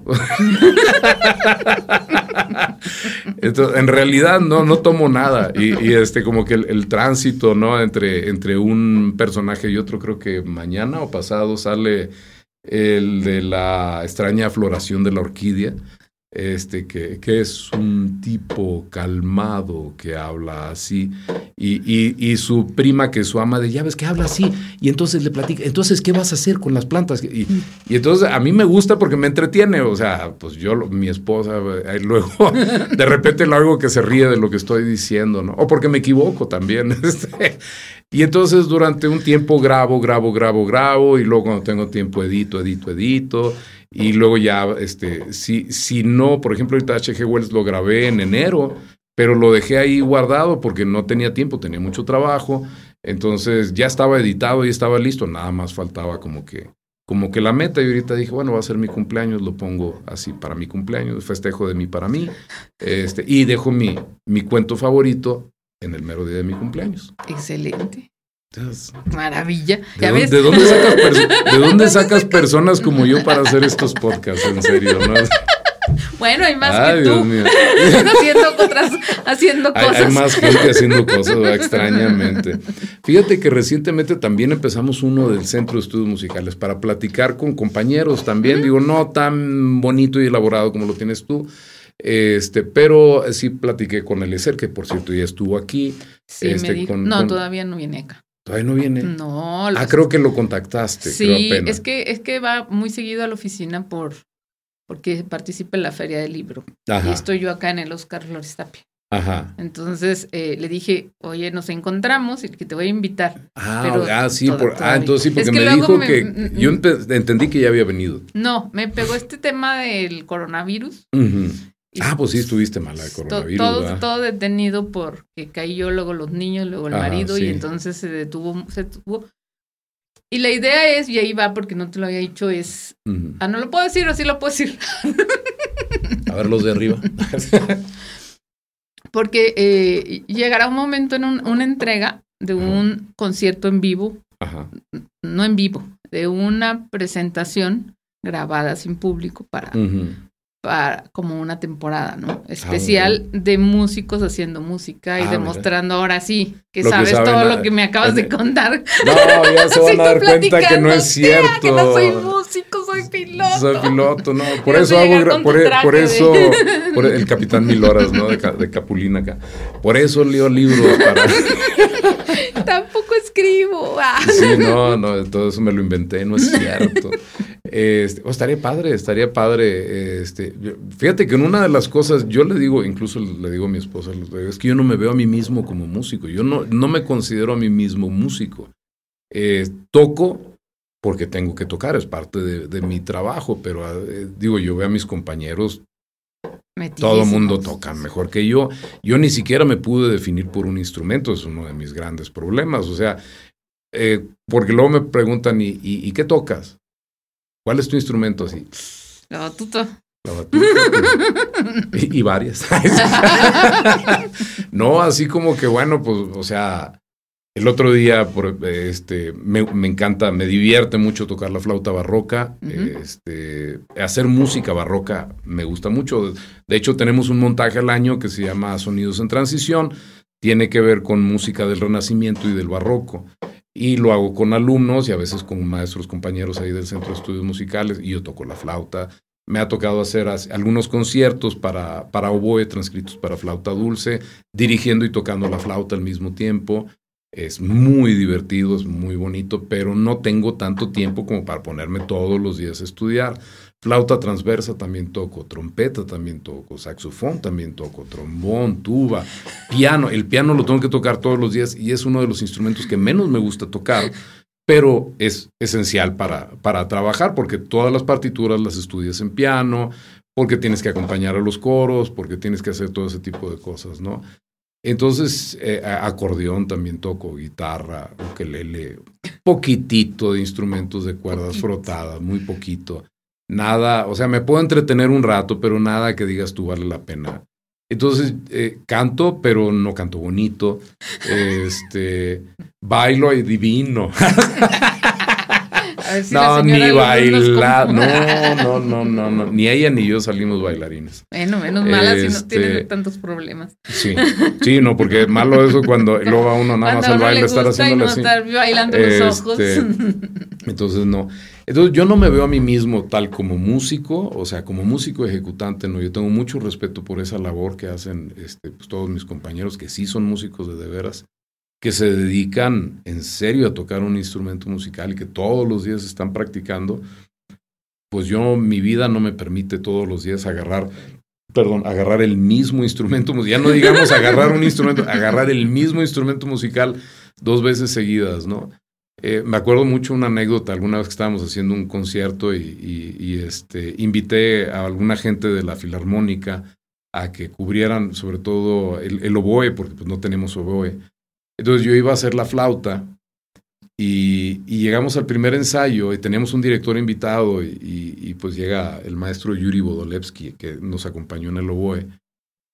Y entonces yo me siento a la flauta y, y de repente el director, no recuerdo quién era el director o directora invitada, no me acuerdo, creo que a lo mejor ya era hasta Eliezer que está, y dice tal parte, y, y, en esa parte yo tenía silencios en flauta, pero yo sabía que la parte de trompeta estaba cargada y no había llegado el de trompeta. Me levanto, voy por una trompeta y me siento, y entonces llegamos ahí y toco la trompeta y me acuerdo que Yuri volteó y, y me vio así como que... Luego me dice, ¿no ibas a tocar la flauta? Le digo, sí, pero es que aquí tocaba trompeta. Y dice, pues tú eres trompetista. Le digo, no. ¿Y tú eres flautista? Le digo, no. Entonces, ¿qué eres? Pues el que falte soy yo. El que falte soy yo, ¿no? Entonces, este, así también percusiones. Eh, y eso me hace muy necio con ciertas cosas, ¿no? Porque me gusta, como sé poquito de varios, por ejemplo, en la dirección soy medio necio con, con el tipo de articulación que quiero de un instrumento en específico, el fraseo, que yo sé que se puede hacer porque, porque conozco, si yo lo he hecho. Este, en, en, las percusiones, no, no, no, no, soy necio hasta la pared de enfrente, yo no sé cómo me aguantan mis, mis alumnos, porque sí, las percusiones es con este ataque, en esta parte del parche, con este, tenemos, por ejemplo, diferentes marcas de platos, es que este tiene que ser esta marca de plato con estas dimensiones, eh, la tarola, y yo soy necísimo con la tarola, me gusta un sonido particular de tarola. Ahora entiendo por qué Jorge se fue. Sí, pues digo, ¿quién lo aguanta? ¿Quién lo aguanta? Dijo, no, no. Y vaya que Jorge Oyervides, ah, pues Cecilia Oyervides es hermana de Jorge Oyervides, pues, y Bárbara Oyervides, hermana también de, de, Jorge, toda la familia, toda la sagrada familia Oyervides ahí han sido alumnos. Este, Jorge fue mi alumno desde pequeño. O sea, a Jorge le tocó entrar a la banda y hacía percusiones cuando estaba chiquitillo, ¿no? Sí. Y luego todavía tuvo la salida de regresar. Entonces, eso, ¿quién le manda? Ahí cayó el solito. Me tocó ser, me tocó ser sinudal en su examen de titulación de, Jorge. Entonces, no, hombre, olvídate, perdón, ya te. ah, no hay problema. Este, entonces sí, este, pues una historia con. Eh, es que con varios músicos tengo historias es que Tienes historias con todo el mundo. Con todo el mundo, pues, con todos he tenido en, vivencias. En este mundo uno va, va haciendo esos contactos, ¿no? Ajá. Sin querer queriendo. Sí, y, y, este, pues bueno, nos toca hacer estas, estas cosas, estas vivencias, y sobre todo que cuando tocan arte, este, pues se vuelve muy humano todo. Todo se vuelve muy humano, todo es eh, muy de momento, muy a flor de piel, eh, muy natural. Y, y, por, por, un lado, y por otro lado, muy técnico también, porque eh, todo requiere una técnica, todo requiere un estudio, todo requiere todo ese tipo de cosas. Entonces, este, por ejemplo, me, me, vuelvo necio en esos aspectos, pero por otro lado, también me gusta mucho hablar, dice mi esposa, yo no sé, dice, no te cansas de hablar, digo, pues, mientras no se cansen de escucharme, yo sigo hablando, ¿no? Este, me gusta que todo esté justificado, que los alumnos entiendan de dónde viene, aunque haya que hacer un rodeo de 300, 400, 500, mil años. este, hay, hay, que ver de dónde viene y por qué hacemos lo que hacemos. O sea, no, no estamos inventando las cosas. Todo es una consecuencia de algo que sucedió y dentro de 100, 200 años alguien estará hablando de lo que hicimos nosotros ahorita y será una consecuencia natural. ¿no? Si tenemos suerte, eh, esto que nos tocó hacer nosotros, e iniciar los grupos juveniles, este, pues va, ya ahorita se empieza a ver, o sea, la gente que está haciendo los nuevos grupos se formaron ahí, una experiencia que a mí no me tocó tener, este, pero que por ejemplo ahorita ya, veo que exalumnos del Centro de Estudios Musicales ya están tocando conciertos en la Filarmónica, ya van este, este, como, como instrumentistas de ahí, y dice uno, qué padre, este, pues de eso, de eso va a ser la historia. Luego ellos van a ser este, maestros, van a tener alumnos y, y se va a empezar a, a juntar toda la cadenita este, que nos va a hacer que en un momento dado digamos, bueno, ¿y cuándo empezó esto y qué estaba sucediendo hace 200 años? Y entonces por eso es que hay este florecimiento en, en, en, este camino, ¿no? Porque alguien hizo algo allá atrás y, que puede ser algo muy sencillo, pero que tiene sus razones de ser. Yo les decía ahora en el concierto de aniversario, del, 30 aniversario, y creo que ya se les acabó la cinta ya, ¿no? les decía yo en el concierto del 30 aniversario, este, le digo, los grupos musicales juveniles institucionalizados se van a 900 años atrás con los niños cantores de San Pablo de Londres. entonces, no estamos inventando nada nuevo. Este, estos grupos, instituciones que brinden educación musical a los jóvenes y a los niños, podemos ligar los 900 años, es más, y, nosotros estábamos celebrando 30, 30 años en el 2023 y el coro de niños de San Pablo está festejando 900 años porque todavía existe ese coro porque en el 2023 cumplen 900 años, ¿no? Entonces imagínate el concierto que van a hacer. Si el de nosotros duró 30 minutos, imagínate el de ellos va a durar como dos días. Este, entonces, este, lo que estamos haciendo ahorita es el resultado de que hace 900 años a alguien se le ocurrió que una institución podía albergar educación musical para los jóvenes y que eso era provechoso. Y lo replicaron después con los niños cantores de Viena y lo replicaron después en los hospicios de, Viena. Antonio Vivaldi era lo que hacía. Él, daba clases de música, orquestas y coros juveniles para los orfanatorios, ¿no? Entonces no estamos inventando el hilo negro, nada más le estamos poniendo en la forma a lo que necesitamos hacer ahorita, a nuestra realidad actual. Entonces, este, desde ese punto de vista, pues bueno, todos los que estamos aquí tenemos un motivo de ser y, y, somos el, el, ligue de la cadenita, ¿no? Que viene para atrás. Y si ahorita se está presentando en esta forma, es, oye, qué bonito que podemos, gente que, que no tenga nada que ver con nosotros se entere qué estamos haciendo y nosotros nos enteramos de lo que otras personas están haciendo. Porque así como yo grabo audiolibros, yo también consumo audiolibros y escucho audiolibros y veo que qué, es lo que están grabando, este, qué, qué, es el interés de la gente, hacia dónde se está moviendo. Y no porque quiera competir, porque pues, son productos gratuitos los que yo consumo y los que yo produzco, sino simple y sencillamente por sentirte parte de la integrante de una comunidad, ¿no? Sí, claro, y lo haces muy bien. Pero maestro, bueno, vámonos. Creo que ya es de noche, ¿verdad? Creo que sí. Y creo que ya abrieron la cantina aquí atrás porque estoy oyendo música. ya, estoy oyendo a los tiriqui a los tacataca. Este. Gracias por acompañarnos, gracias por venir. No, Anita, gracias por invitarme, perdón por la verborrea. No, no, no. al contrario, gracias porque eres un apasionado de lo que haces y ahí está el resultado, ¿no? Mm, al final del día, como bien lo dices, 30 años egresando alumnos de que, que en este momento ya están haciendo nuevas nuevas, carreras, nuevas propuestas, nuevas formas de hacer música, pues no es sencillo y no es, y no es tan, tan común que alguien le dedique con tanta pasión a, ese ejercicio de, de enseñar música ¿no? y de enseñarla bien. Y tan es así que estás ahí, o sea, haces, lo fundaste y, continúas. ahí seguimos. Pese a que cambie una administración, cambie un color, cambie un, partido, no importa, porque el trabajo que has hecho es lo que es lo que habla al final del día. Sí, sí, yo creo que a final de cuentas esa es la cuestión. Lo, importante ahora sigue como, como dijo la, la, señora esta de los Simpson, que alguien piense en los niños.